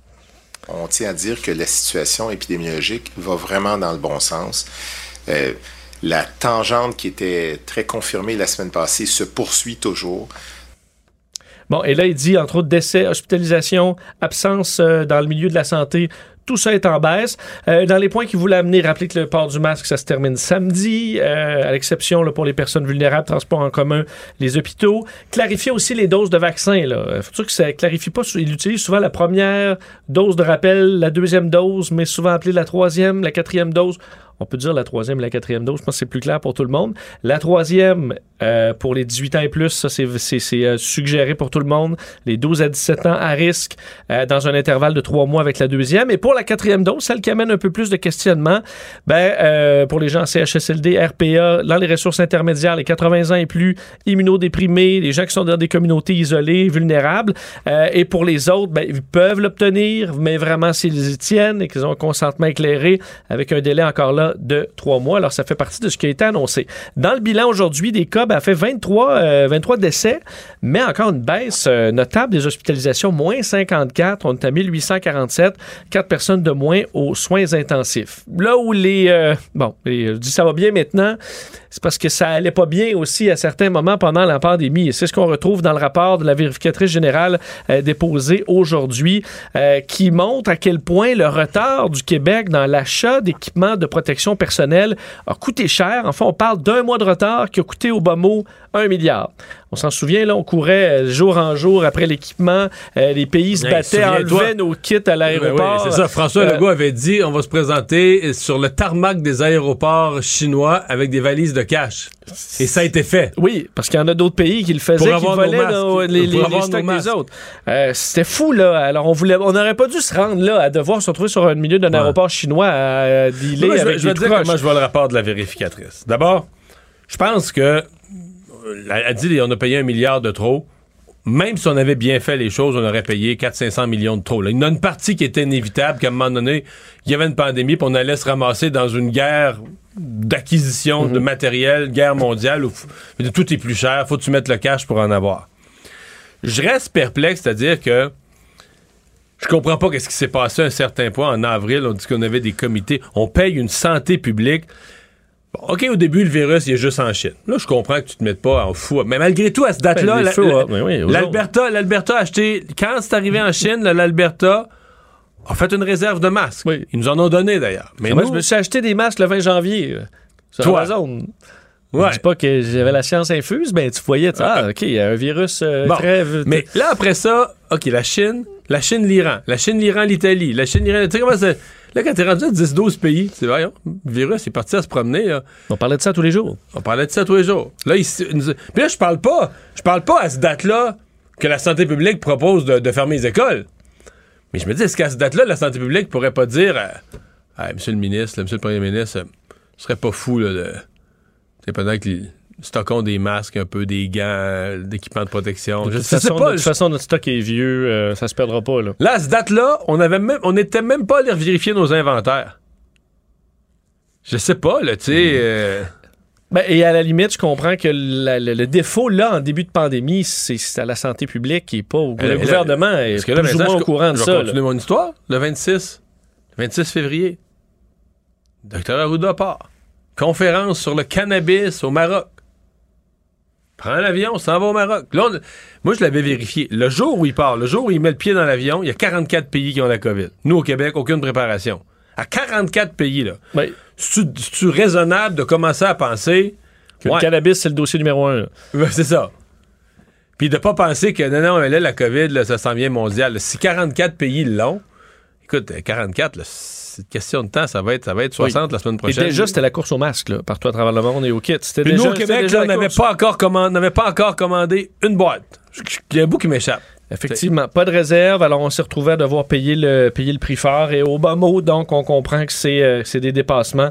Une perte financière de, pratiquement un milliard de dollars. Et aussi, euh, dans les euh, bon, dans les nouvelles concernant la COVID, on se prépare parce que si le plan, le projet de loi sur la fin de l'urgence sanitaire ne passe pas, ce qui est une possibilité, ben, le ministère de la Santé prépare un plan de délestage à l'automne qui permettrait une campagne de vaccination massive, mais sans utiliser les gens de la plateforme Je contribue. Parce que si on n'a pas l'état d'urgence, on ne peut pas les embaucher. Alors, le sous-ministre, la sous-ministre du ministère de la Santé, Dominique Savoie, a fait parvenir une lettre au PDG des CIS et des CIUS pour leur demander de faire une liste de personnel qu'on serait capable de, retirer du réseau rapidement, 5200 personnes au moins, pour faire une, pendant 12 semaines, pour faire une vaste campagne de vaccination à l'automne et être prêt. Alors, c'est quand même bien qu'on fasse cette, euh, cette préparation-là pour une éventuelle septième vague, alors qu'en Europe, on a annoncé la fin du masque, Mario, en avion. Dès lundi, l'obligation de porter un masque dans les aéroports et à bord des avions sera retirée. Je t'avouerai que celle-là, là, tu sais, pour moi, c'est assez clair. là. Le masque, je vais le mettre euh, occasionnellement dans des lieux vraiment serrés, tout ça. La plupart du temps, puis là, cet été, on va être beaucoup plus dehors. Mais je viens de faire un voyage, là, quand même, avec euh, de l'avion pas mal, il y a, il y trois semaines. Hey, je peux te dire que c'est long. Là. Quand tu additionnes l'aéroport, j'avais au retour un vol de 9 h, 9 h et quelque chose. Puis là, on a t'as déjà passé 3 heures à l'aéroport. C'est le pas, parce que moi, le masque, ça me fatigue jamais, mais dans le fond, je le porte jamais euh, si longtemps que ça. Là, maximum, je sais pas, une heure, des déplacements. Là, euh, Mettons 12 heures. Là. Ouais, et plus, là. Si tu considères l'aéroport à l'arrivée à Dorval, c'est jamais trop Les rapide, douanes, les douanes, ouais. tout ça. Euh, T'es à bout, là. T'es à bout. Et ma blonde avait eu la sagesse quand même d'en mettre un de côté, de dire on va changer à mi-chemin, là, tu sais, pour la laine. Ah, puis la- mi-chemin, même 2-3 heures, Ouais, fait du bien, un l'humidité, petit masque sec. Ouais. Mais là, euh, c'est pour ça que tu dis que si genre. Mais en même temps, tu dis, OK, c'est l'endroit, ma conclusion, c'est l'endroit où c'est le plus désagréable. Dans un environnement fermé, l'avion. On dirait que tu respires déjà pas super bien en avion. Euh, bon, peut-être que toi, t'aimes plus l'avion que moi. Toi, tu souffles un peu plus court. Ouais, bon, c'est ça. Puis, de l'autre côté, tu te dis, mais là, s'il y a une place que je pourrais attraper la COVID, c'est l'avion, là. C'est plein de monde. J'ai un voisin de siège que je connais même pas. Je veux dire, euh, il était peut-être dans un party de complotistes hier ou parce que tu vois? Oui, tout à fait. Mais on, dit, on le comprend, puis je suis tout à fait d'accord. La, la ventilation, ça fonctionne bien, les filtres, haute efficacité. Mais si la personne à côté de toi, elle l'a pendant un voyage de 9 heures, Mario, pour te rendre en Ça Finlande, il y a des bonnes chances. Mais peut-être que, que même avec le masque aussi proche, tu vas vas finir par l'attraper qu'à un moment de Ben, repas aussi. Mais, Mais on- c'est- ma réflexion pour te dire que l'avion, c'est comme l'endroit où je me dirais, oh, je sais pas trop ce que je ferais, là. La motion euh, contre la prière à la Chambre des communes a été rejetée aujourd'hui, cette motion du Bloc québécois. Moi qui pensais que le Bloc avait fait une mobilisation. avec convaincu ses Ben pairs, oui. ben non. à Des cinq- si beaux discours. Écoute, à seulement 56 voix contre 266, ils ont quand même eu euh, à leur côté euh, les, euh, les- la plupart des députés du NPD, incluant Jack Meeting, tandis que quelques libéraux seulement ont voté pour le bloc, les autres ont voté contre, et certains, comme Justin Trudeau, euh, ont quitté avant le vote. Ça, j'ai trouvé ça lâche. J'ai pas, j'ai pas aimé ça du tout. Mais moi, je vais te dire, je, je vais peut-être expliquer aux gens. T'as deux façons de faire une motion sur la prière. Mettons que tu veux sincèrement enlever la prière. Bon, mais la dernière chose que tu vas faire, c'est une motion comme ça qu'ils ils ont utilisé leur journée de l'opposition. Là, où il y a une motion qui est réservée au Bloc québécois, tout ça. Fait que si tu veux enlever la prière pour vrai à la, à la Chambre des communes, la dernière chose que tu fais, c'est de confronter tout le monde en leur pitchant une motion d'en face, là, tu sais Tu vas dire, tu vas approcher les, whips de chacun des partis très discrètement. Tu dis, nous autres, on se demande la prière. C'est un peu anachronique, tout ça.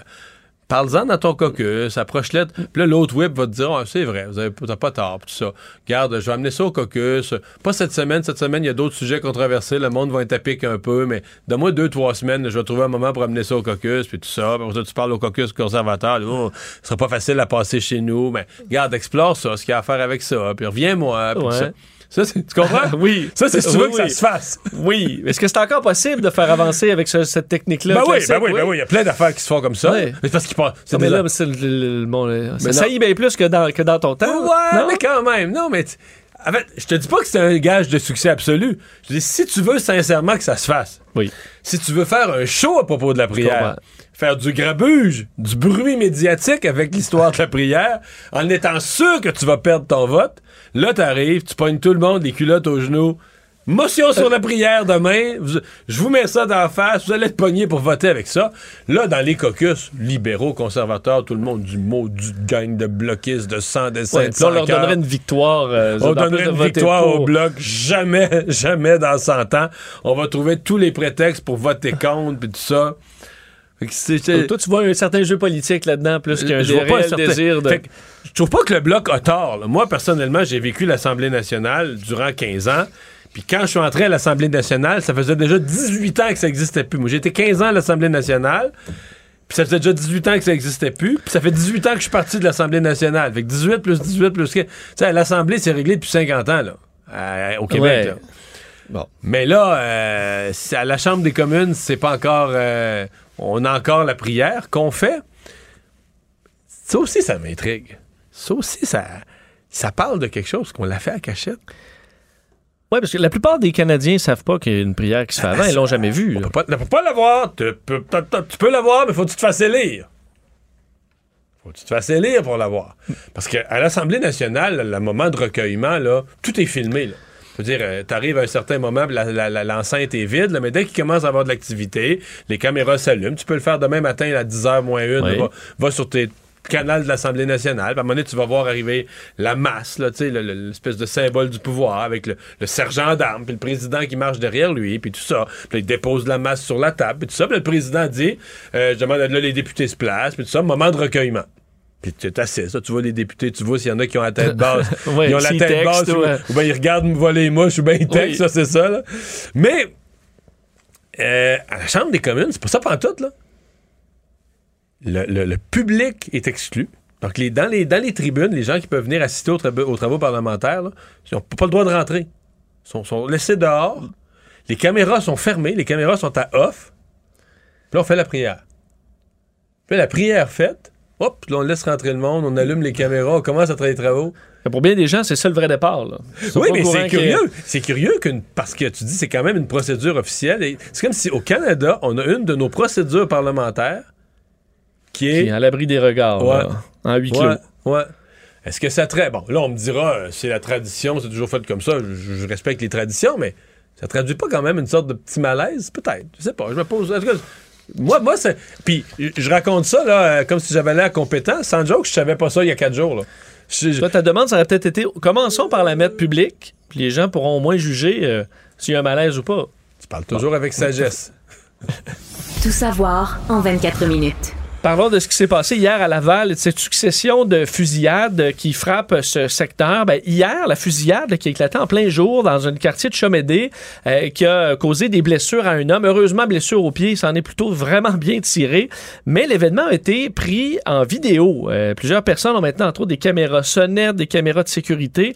Et l'incident a été filmé là, très bien cadré. Ouais, d'excellentes caméras. Écoute, avec le son, euh, où on voit donc l'homme, la victime, à côté de son véhicule, euh, donc euh, une, euh, son, véhicule, son Infinity, euh, et une Cadillac qui passe à côté, ouvre le feu sur l'homme, et ensuite, moment de panique entre lui, vous allez l'entendre crier, et entendre sa conjointe euh, crier euh, également, non chérie, c'est impossible. Écoutez euh, l'extrait, vous allez entendre trois coups de feu, et puis ce moment là, de stress très intense.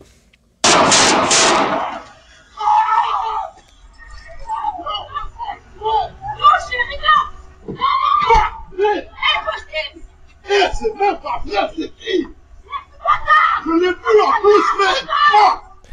Alors, l'homme cherche ensuite un abri, va se réfugier un peu chez un voisin dans l'entrée. Euh, sa conjointe qui est en panique va appeler le 911. Les policiers vont se présenter en quelques minutes. On voit d'ailleurs l'intervention policière, policier qui va aller s'assurer que l'homme euh, se porte bien. Et ce qui est particulier dans la vidéo, c'est qu'on voit deux jeunes filles, de- des très jeunes adolescentes ou enfants de 11 ans, qui sont sur le bord de la rue, là, mais juste de l'autre côté, à quelques mètres de la fusillade, qui regardent ça avec stupéfaction avant de se réfugier vers leur grand-mère où elles vont d'y fondre en larmes euh, à, à la suite des événements. Donc, on comprend, là, quand on parle d'un secteur tranquille, c'est vraiment, on le voit très bien sur la vidéo, au petit secteur euh, de, de, donc, Ouais, de quartier pelouses qui tranquille. verdissent, euh, les belles ça, maisons. avec les, les enfants qui jouent. Alors, vraiment, ça ébranle la communauté et ça permet de voir vraiment le, style d'attaque qu'on peut voir dans ce secteur-là depuis quelques jours et maintenant quelques, quelques mois. Mais là, à Laval, c'est une, très, très, très mauvaise semaine à Laval. là. Oui, on parle de trois incidents euh, majeurs en l'espace de fait depuis dimanche.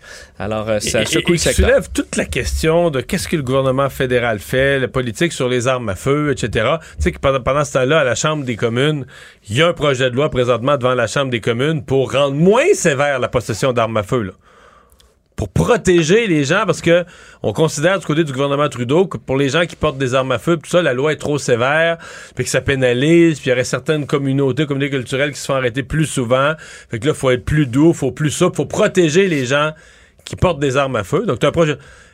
Puis normalement, tu te dis, ouais, mais là, tu as une opposition officielle à la Chambre des communes, là. Parti conservateur qui est censé s'intéresser à ce genre de questions-là. non. Mais ils ont d'autres priorités là, Oui. maintenant. Maintenant, il c'est plus la, il s'intéresse plus aux bandits, aux gens qui portent des armes à feu. C'est le vaccin. Oui, mais il me semble dans le temps, il parlait beaucoup de ça, la criminalité, Ah, non, la non, non, sécurité c'est parce que publique. parce c'était une grosse menace. À l'époque, les bandits, c'était une menace.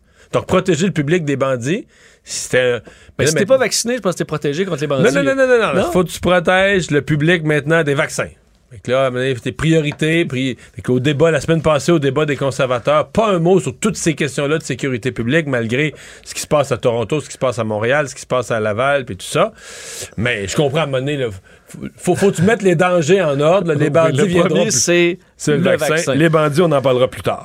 Euh, parlons des réfugiés ukrainiens maintenant qui commenceront en termes de vol nolisé. C'était attendu, un vol euh, nolisé des euh, réfugiés ukrainiens qui arrivera pour la première fois à Montréal le 29 mai prochain. Ça a été confirmé par Immigration Canada aujourd'hui. Donc, ministre de l'Immigration, des réfugiés et de la citoyenneté, Sean Fraser, euh, qui a annoncé trois vols nolisés fédéraux à destination du Canada. Donc, on parle de personnes qui ont été approuvées par l'entremise de l'entremise de l'autorisation de voyage d'urgence Canada-Ukraine. Alors, un vol le 23 mai à destination de Winnipeg, le 29 pour Montréal et le 2 juin à destination de Halifax. Alors, les Ukrainiens qui ont reçu leur visa pour venir au Canada euh, vont recevoir un courriel dans les prochains jours, dit-on, pour avoir les renseignements sur euh, la façon de s'inscrire pour ce vol. Euh, Ouais, mais euh, juste se rappeler quand même qu'une des choses qui a mis de la pression, parce que ça fait longtemps que c'est demandé, là, une des choses qui a mis de la pression sur le gouvernement fédéral, c'est que je pense que c'est en fin de semaine ou c'est en fin de semaine, il y a un vol qui a été organisé par Terre-Neuve. Donc, euh, il y a une province qui a- Petite province. une, une petite province qui a orchestré ce que le gouvernement, le gouvernement fédéral s'était dit incapable de faire durant toutes ces semaines. Puis là, Hmm. C'est un peu gênant. Ben là, c'est mieux que rien, mais c'est pas, c'est pas demain matin. là. Le premier arrive le 29 mai, comme tu dis. Ouais, ça fait deux mois là, qu'on est, C'est ça. en- Trois vols, dont le premier arrive dans le 29 mai. C'est même pas dans plus que dans deux semaines. là. Ça fait 77 jours là, déjà qu'on est en Voilà. que le- la que, guerre. euh, euh, oui, c'est mieux que rien, mais on peut pas dire que c'est vite et efficace. Là. Un groupe de gymnastes a porté plainte aujourd'hui contre Gymna- Gymnastique Canada, la Fédération nationale, les organisations provinciales dans le domaine pour avoir toléré un climat de maltraitance physique et psychologique dans les clubs pendant des années. On sait qu'il y a dans beaucoup d'associations sportives, il y a eu des scandales dans les dernières années. C'est ce qu'on retrouve dans ce document où on dit cette action découle de l'abus physique, sexuel et psychologique des gymnastes au Canada alors qu'ils étaient sous la garde et la responsabilité des organisations de gymnastique du pays. Euh, on parle d'une culture de contrôle, comportement abusif, euh, mauvais traitement euh, qui était monnaie courante, des gestes également, des contacts physiques inappropriés. Action qui survient un peu plus d'un mois après qu'un regroupement de 70 gymnastes est co-signé par des, centaines de signataires et demandé, entre autres, au, dénoncer cette culture-là. On est demandé au gouvernement fédéral d'entreprendre une enquête, qui, semble-t-il, euh, n'a pas mené nulle part.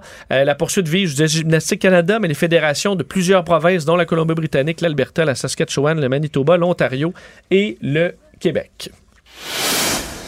Mario, c'était une mauvaise journée à nouveau pour le monde de la crypto-monnaie. Il faut dire, euh, en ce moment, là, euh, la bourse, euh, partout, ça va pas très bien. Non, mais les crypto-monnaies, c'est hors catégorie. là. C'est pire Absolument. que tout. Là. Euh, vraiment, c'est des baisses spectaculaires. Ça s'est poursuivi aujourd'hui, entre autres, et on, prend, on comprend le Bitcoin, c'est un peu le, le, le plus, le plus solide qui a baissé de 6% euh, dans la journée d'aujourd'hui. Ça met ses pertes là, en six mois à au-delà de 52% euh, L'Ethereum, un autre en baisse de près de 10 BNP 15% XRP 20 le Dogecoin, celui qui avait été poussé beaucoup par euh, Elon Musk, moins 25% en une seule journée aujourd'hui.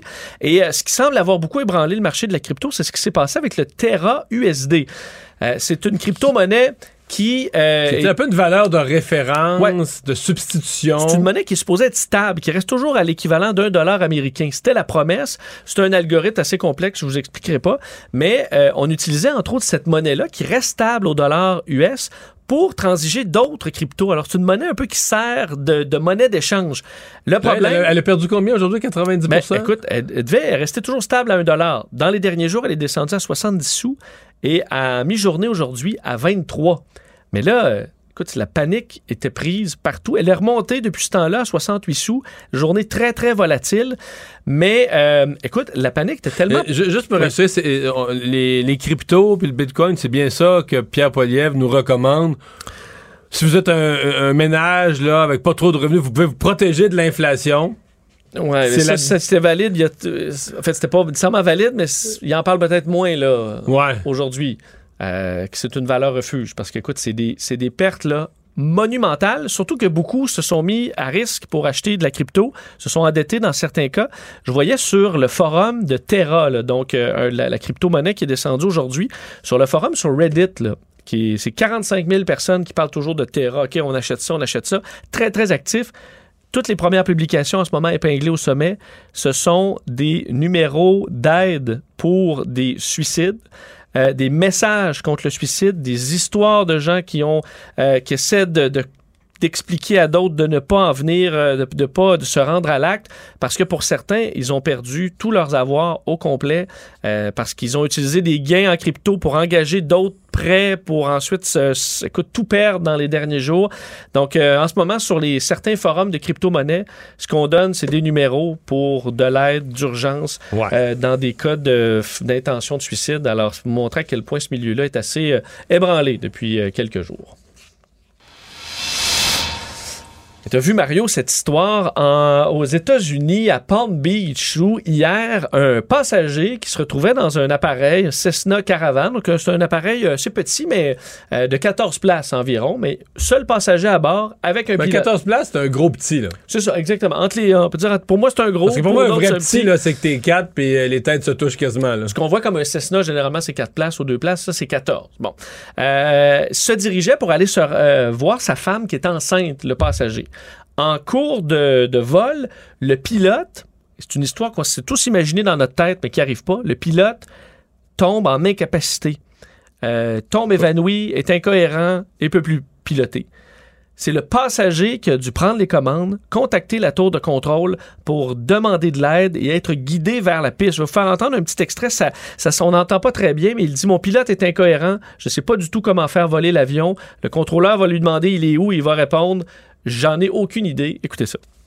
I've got a serious situation here. My pilot has gone incoherent. I have no idea how to fly the airplane, but I'm maintaining in 9100. I'm a 333 Lima Delta, Roger. What's your position? I have no idea. I have no I idea. have no idea où Aucune idée de sa position. Et là, le contrôleur, qui heureusement, qui s'appelle Robert Morgan, qui est un ancien instructeur de vol, on est bien tombé, euh, lui a dit garde les ailes stables, pousse tranquillement le manche juste pour commencer une légère descente. Et lui a expliqué en cours de vol, une espèce de cours en quelques minutes, comment piloter un avion, comment freiner euh, au bon moment sur la piste. Et on l'a ramené tranquillement à coup de conseil vers la piste de l'aéroport international de Palm Beach, qui a une grande piste assez large, très longue. Et écoute, Mario, il s'est posé. Je veux dire, j'ai 200 heures de vol, mais je ne poserai pas de même à mon premier vol en Cessna Caravane. C'est atterrissage parfait. Il n'a pas crevé un pneu. Euh, c'est, écoute, un champion. Un champion. Euh, alors, on ignore son En identité fait, encore euh, aujourd'hui. il y avait comme s'il est le seul qui peut piloter à bord, il n'y a pas beaucoup de droit à l'erreur. non. Mais, mais moi, j'ai vu passer cette histoire-là. Je me dis, dans la tête, parce que tu dis le, le- le contrôleur, c'est un instructeur de vol. Mais là, il y a une intelligence pointue parce que toi, tu sais quoi faire. Bon, c'est correct. Mais tra- tu sais, on dit être un bon pédagogue, là, transmettre l'enseignement, mais là, tu peux pas tout y dire, là. Il peut pas tout apprendre. Que si tu lui dis tout, là, il vient fou. Ouais, il ouais, tu coupes, ça. tu coupes au plus, ouais. Fait que comment tu dis juste le bon nombre de mots, d'instructions, certaines vérifications que tu dis, ah, bof, là, euh, on prend Tu dis, si ça tombe en panne, regarde, là, ça sera le bout. Là, Fait qu'on on y va juste l'essentiel de ce qui doit être fait calmement pour que l'autre soit capable de trouver le piton en question, etc., etc., puis de le faire. Il y a- il y a- Euh, on, est tombé, on est tombé sur deux personnes qui avaient vraiment du sang-froid et l'histoire fait le tour du monde aujourd'hui. Alors, chapeau Parce que si passagers l'ensemble de la conversation, ça semble être quand même relativement calme du début. à Très, très calme. On comprend que des fois, c'est dans. Et le contrôleur dit Je sais de cacher ma, ma, ma, ma panique. Là. Il s'est mis à pleurer après une fois qu'il a atterri. Mais euh, il, a, il a atterri à côté d'un pilote d'a- d'American Airlines dans son avion gros porteur. Et lui-même, le pilote en revenait pas, dire OK, chapeau, euh, chapeau à cet homme qui euh, mérite d'être en vie aujourd'hui, qui avait juste hâte, j'ai juste hâte de retrouver ma femme enceinte. C'est c'est tout ce à, ce à quoi je pensais pendant le vol. Merci Vincent. Résumé l'actualité en 24 minutes, mission accomplie. Mario Dumont. Joignez-vous à la discussion. Appelez ou textez le 187 Cube Radio 1877 827 2346.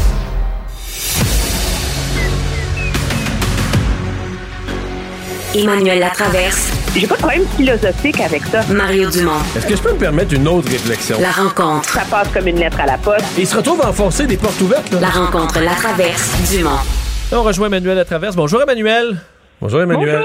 Il y a breaking news. Mais il faudrait faire notre prière avant la rencontre, non?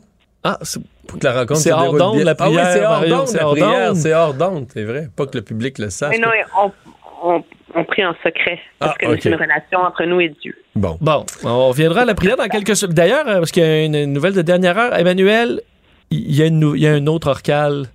Ben, je savais. Il y a un deuxième orcal. Oh! Écoute. Mais c'est bon, ils vont peut-être commencer par y croire au changement climatique à un moment donné. Euh, J'espère que tu fais une blague parce que l'eau est plus chaude. L'eau est plus chaude à Montréal. Fait que euh, si on pense oui, que mais il y a c'est. Mais ça, c'est la réponse. Ça, c'est la réponse qui me fait trop rire. Parce que, tu sais, les gens qui sont, les gens qui sont, là, qui, qui voient tout, tout, oui. tout par le prisme des changements climatiques, tu leur dis, ouais, mais là, l'ours polaire qui est en Gaspésie, c'est parce qu'en Gaspésie, il fait plus chaud. Il aurait dû partir vers le nord. Tu sais, si, si c'est le réchauffement. Même chose Non, pour la. Ben non, mais là, c'est ça. C'est parce que là, tout est déréglé. Ah, OK, OK, OK, Oui, OK. ça, tout, est déréglé, tout Mario. est déréglé. Ça va, c'est à cause de Tout est déréglé. urbain. Bon, oui, bon, oui. Montréal, il est rendu à Montréal. Il s'est étalé dans son urbanité. Bon. Bon, à suivre pour les, les on y reviendra parce que. Mais là, j'ai euh, entendu parler que les croisières aux baleines quittent Tadoussac, ça vient de s'établir à Longueuil, là, pour l'été. Oui, mais tu peux faire le saut de mouton et la croisière aux baleines dans la Bon, même bon, demi-heure, bon. ça c'est pas pire. Parlons, parlant d'équilibre, le, le dossier de l'immigration et du chemin, ben, des- de- du chemin Roxham qui revient dans l'actualité de façon assez euh, régulière. Et là, euh, ben, c'est une question complexe. La CAQ aujourd'hui, le gouvernement qui, euh, qui demande à Justin Trudeau d'agir à nouveau. Ben oui, l'idée lancée par Paul Saint-Pierre Plamondon au Parti québécois hier était trop bonne. Fait que monsieur, euh, monsieur Legault a saisi la balle au bon et réclame à son tour de fermer le chemin Roxham. Moi, j'ai juste une requête dans ce débat-là. On peut-tu arrêter de dire fermer le chemin Roxham? Parce qu'on peut pas le fermer, le chemin Roxham. Même si tu construis une clôture, puis que tu enlèves les gars de la GRC, là, tu vas juste déplacer le problème, là. Faites un petit exercice cet après-midi. J'ai regardé la carte du Québec le long de la frontière du Canada. Tu dis qu'il y a la montée Clinton, Rémy, Power Scout, Jameson, Beaver, Bordelot, Concession, Wolf Ridge, Bradley, Des-Luc, Luc Désirable, Eccles Hill, Verger Modèle, Valkyrie, Judd, Waterhouse, Lafont, Pipeline. Ça, c'est toutes des petites montées, des petits chemins. des euh, Paruline et de Leadville, puis il y en a trois, quatre qui n'ont pas de nom. Fait qu'on s'entend-tu que le chemin Roxham, on va parler du chemin des Parulines. Je veux dire, il y en a tant que ça juste au Québec, là. Des petits chemins qui se rendent à moins de 100 mètres de la frontière, là. Alors, tu peux pas le fermer, le chemin Roxham. C'est ça le problème. La seule façon de le fermer, c'est que Ottawa réussisse à s'entendre avec les États-Unis pour pouvoir renvoyer aux États-Unis les gens qui traversent illégalement, donc pour fermer la brèche qu'il y a dans l'entente sur les tiers pays sûrs avec les États-Unis. Alors, c'est un débat sur l'impuissance d'Ottawa face à notre voisin américain, mais on ne peut pas le fermer, le chemin Roxham. Ouais. Mais il, a été fermé pendant la pandémie, puis ça avait réglé le problème quand même, là. Oui, tu sais pourquoi? Je me suis posé la question, c'est l'argument, parce que pendant la pandémie, que la frontière était fermée, les Américains ont accepté de les reprendre de l'autre bord, puis de les mettre en détention, puis etc. Donc, ils ont accepté de traiter Roxham un peu comme un poste frontalier. À partir du moment où tu retournes à une situation normale, c'est le traité actuel qui s'applique, avec cette lacune qui fait que, en étant illégalement sur le territoire américain, sans se présenter à un poste frontalier, les gens réussissent à faire leur demande d'asile au Canada au lieu de la faire aux États-Unis. Parce que sincèrement, ça n'a aucun bon sens. Je parlais, tout à je parlais tout à l'heure avec le ministre Boulet. Le poids sur le Québec, le poids sur les, finances, les services publics du Québec. C'est impressionnant ce qu'on offre. Hein. Quand les gens disent qu'on est raciste puis tout ça. Hey, au jour 1, des nouveaux arrivants arrivent chez nous. Ils n'ont jamais payé une scène d'impôt. Bon, peut-être qu'ils en payeront un jour si on les intègre, mais ils n'ont jamais payé une scène d'impôt. C'est une pleine page, la liste des services. Euh, évidemment, les écoles, tout de suite, peuvent aller à l'école, les services de santé, euh, le droit à l'aide sociale. Le jour 1, le lendemain matin, tu arrives au Canada un jeudi, le vendredi, tu as, droit à l'aide sociale, tu as une aide d'urgence d'aide sociale, euh, des programmes d'aide à la recherche de logement, à la recherche d'emploi, etc., etc., etc. Tu sais, là, si c'est réparti équitablement entre les provinces, chaque province en prend un peu. Mais là, en rentrant au chemin Roxham, c'est Québec qui ramasse tout, même si le fédéral dit Ouais, mais je te rembourse certaines affaires, je te rembourse. Le fédéral rembourse pas le, travail des fonctionnaires, l'engorgement des systèmes, le manque de place à l'école, etc. C'est un vrai. C'est une vraie pression. Moi, je comprends le gouvernement du Québec de, de, mettre un haut là là-dessus, de dire ça peut plus continuer comme ça. Ben non. Puis c'est surtout que à un moment donné, c'est plus le gouvernement tarde à agir, puis on l'a vu l'effet de ça, c'est que plus c'est comme si on a institutionnalisé le fait d'entrer de manière irrégulière au Canada. Et ça, c'est grave parce que c'est quoi le plus grand luxe du Canada en termes d'immigration, là? C'est qu'on contrôle notre immigration. On n'est pas pris avec les problèmes qu'ont les Européens, avec euh, les migrants qui traversent la Méditerranée, puis etc., puis une fois qu'ils rentrent, ils se promènent partout. Or, le gouvernement Trudeau, en permettant de prolonger le problème causé par le chemin Roxham, il vient chaque année, le problème va passer. Parce qu'on s'entend, on n'est plus face à des cas isolés. Ce sont des filières organisées. Des gens, c'est des caravanes essentiellement de migrants qui partent d'Amérique du Sud, puis des gens qui veulent demander l'asile et qui viennent de pays euh, africains, par exemple. Avant, ce qu'ils faisaient, c'est qu'ils rentraient aux États-Unis, s'essayaient aux États-Unis. S'ils étaient refusés aux États-Unis, ils s'essayaient au Canada. C'est à cause de ça qu'on a cette entente avec les Américains pour finir mettre un terme au magasinage. Qu'est-ce qu'ils font maintenant, les gens? Ils prennent l'avion, ils s'en vont dans un pays d'Amérique du Sud où tu n'as pas besoin de visa, puis se joignent à ces caravanes illégales avec des passeurs pour traverser sous le radar les États-Unis puis venir se pointer au Canada. Alors, le gouvernement, c'est c'est tragique et c'est les conséquences ne vont aller qu'en s'aggravant. Et c'est ça qu'il y a de, d'incroyable, que depuis le temps que ça dure, le gouvernement Trudeau demeure incapable d'obtenir l'attention de l'administration américaine pour régler le problème.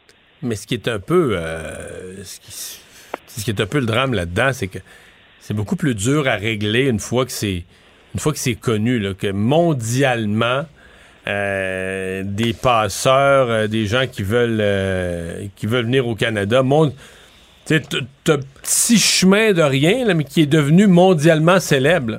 Et donc, la, la, passe à faire pour passer par les États-Unis, se rendre à Plattsburgh. Tu sais, à Plattsburgh, t'as rien qu'à demander au chauffeur de taxi, puis il va te dire comment ça coûte, le montant d'argent que ça prend, puis il va t'amener exactement au bon point, tout le monde le sait. Toute cette, toute cette espèce de, de, système-là, euh, c'est mondialement connu. Donc, pas mal plus facile, pas mal plus difficile à défaire maintenant, là, une fois que tu une fois que tu as laissé une faille euh, suffisamment longtemps qu'elle est devenue mondialement Tu célèbre. Tu l'as pas laissé, tu l'as entretenu. Parce que rappelle-toi que ce phénomène des migrants, les demandeurs d'asile, pour utiliser le terme juste, a commencé de manière très importante après l'arrivée au pouvoir de Trump, quand il a interdit l'entrée aux États-Unis de plein de ressortissants de pays euh, musulmans, et que M. Trudeau a envoyé son fameux tweet genre Bienvenue, porte ouverte, on aime tout le monde. Cet hiver-là, il y a des gens qui ont essayé de traverser à plein d'endroits au Canada. En particulier, c'est une place facile, c'est traverser dans des champs au sud du, de la Saskatchewan puis du Manitoba. On s'entend, il n'y a pas un chat. Il n'y a pas un chat. Qu'est-ce qui est arrivé? Traverser des champs à moins 20, là, il y a des gens qui sont morts. Il y a des gens qui se sont fait amputer à cause d'engelures. Ça, ça se sait. Tu sais, si tu passes au Manitoba, tu as une chance sur deux de mourir, là. La filière, elle se ferme pas mal plus vite. Quand tu passes au chemin Roxane, ils vont t'accueillir, ils vont t'amener, ils vont t'amener à l'hôtel.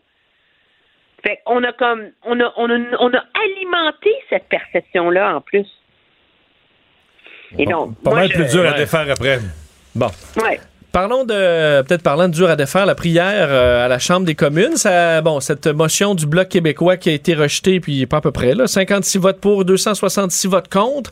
Euh, on n'est pas nécessairement très surpris du résultat, par contre. Euh, non, mais je vais prendre le. Puisque la réaction facile, c'est de dire que, bon, il multiculturalisme, Trudeau, ils ont peur, euh, conservateurs. Le Bloc obtient le résultat qu'il voulait. On s'entend? Oui. Le Bloc a présenté cette motion-là. Mais un fait accompli, on vote 24 heures, ça a braqué tout le monde, ils ont tous pogné les nerfs. Discipline de parti qui est débile, OK? A imposé un, un- un vote à la discipline de parti sur un vote qui relève de est-ce que tu pries à Dieu ou pas à l'ouverture de la Ouais. Chambre des communes. Là? Alors, si le Bloc avait voulu un résultat différent, il aurait travaillé en coulisses, etc., les partis auraient pu. J'ai- tout expliqué ça.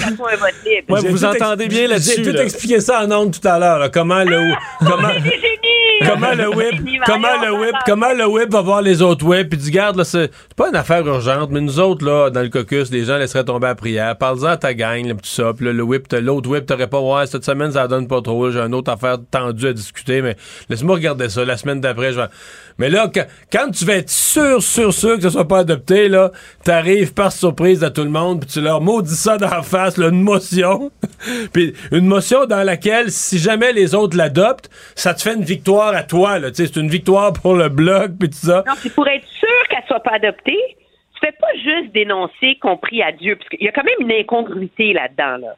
Je m'excuse, là, tous les députés à la Chambre des communes ne sont pas chrétiens. OK?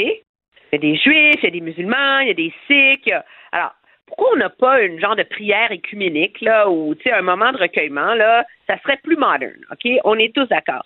Mais là, pour être sûr qu'elle passera pas, tu rentres la reine là-dedans, là, tu sais, là? la reine, là. La reine est- là, la reine le bon Dieu dans le même bon Noël puis ouais, envoyez-leur ça comme cadeau Ah d'en oui, ça, face là, c'est sûr là, qu'il y a un avocat quelque part au conseil privé qui va dire attention, il y a peut-être une ramification constitutionnelle. Puis là, tout le monde s'énerve. Là, tu sors de la Chambre des communes, puis tu as gagné ton point, tu sais. Non, mais on s'entend que le, le, le- le bloc a eu le vote qu'il voulait. Ça reste quelque chose de, de- de- de curieux et de bizarre. Le bloc a réussi son coup parce qu'au Québec, je pense qu'il y a bien des gens qui vont dire ouais, ça confirme que sur la laïcité, le Canada anglais, le Québec, on est sur deux planètes. Je pense que c'est un peu ce que le bloc voulait mettre en relief. Il y a quand même des députés du NPD qui ont voté avec le bloc. Ben, presque tous. En tout cas, moi, j'ai regardé le vote, là. Et tous ceux qui étaient à la Chambre des communes ont voté pour. Mais non, mais Mario, ça aurait été quand même un peu hallucinant que Jack Meeting se lève puis qu'il vote contre, là. Ça serait comme. Ben, ceci étant dit, il y a plein de députés d'autres religions qui se sont levés puis qui ont voté contre. Moi, je pense que c'est un signe de modernité du côté euh, de- du NPD. Mais le malaise était évident, là. Je veux dire, c'était c'était totalement incongru là comme comme comme situation. Puis c'est un anachronisme absolument hallucinant. Puis pour les gens qui se posent la question, il y a quand même un jugement de la Cour suprême hein, du Canada qui a forcé Jean Tremblay à arrêter de ouvrir le, con- son, sa séance du conseil municipal avec une prière à Saguenay. Alors pourquoi est-ce qu'au Parlement on peut ouvrir avec une prière quand il y a un jugement de la Cour suprême qui l'interdit aux municipalités, parce que le Parlement est souverain. Alors, il n'est pas soumis aux mêmes règles, objectivement, que le reste de la société. Alors voilà, et euh, c'est réglé. T'as- Vincent, tout à l'heure, soulignait que M. Trudeau avait quitté la Chambre juste avant le vote? Oui. C'est pas bien, ça. M. Trudeau, M. Trudeau, Un homme Mme courageux comme lui. Freeland, hein. M. Trudeau, Mme Freeland, Mme euh, Anand n'étaient pas là. Presque tout le front bench, là. Yanni Joly était pas là, Pablo Rodriguez n'était pas là. Euh, C'était que des ministres secondaires là, qui étaient là. Ah, OK. Ben, il me semble qu'on je aura... pense que c'est ceux qui sont chrétiens et catholiques qui sont restés, puis les autres sont levés, là. Puis ceux qui trouvaient ça ridicule ont eu le privilège de partir. Je pense que c'est ça qui est arrivé. Merci, Emmanuel. À demain. Au revoir.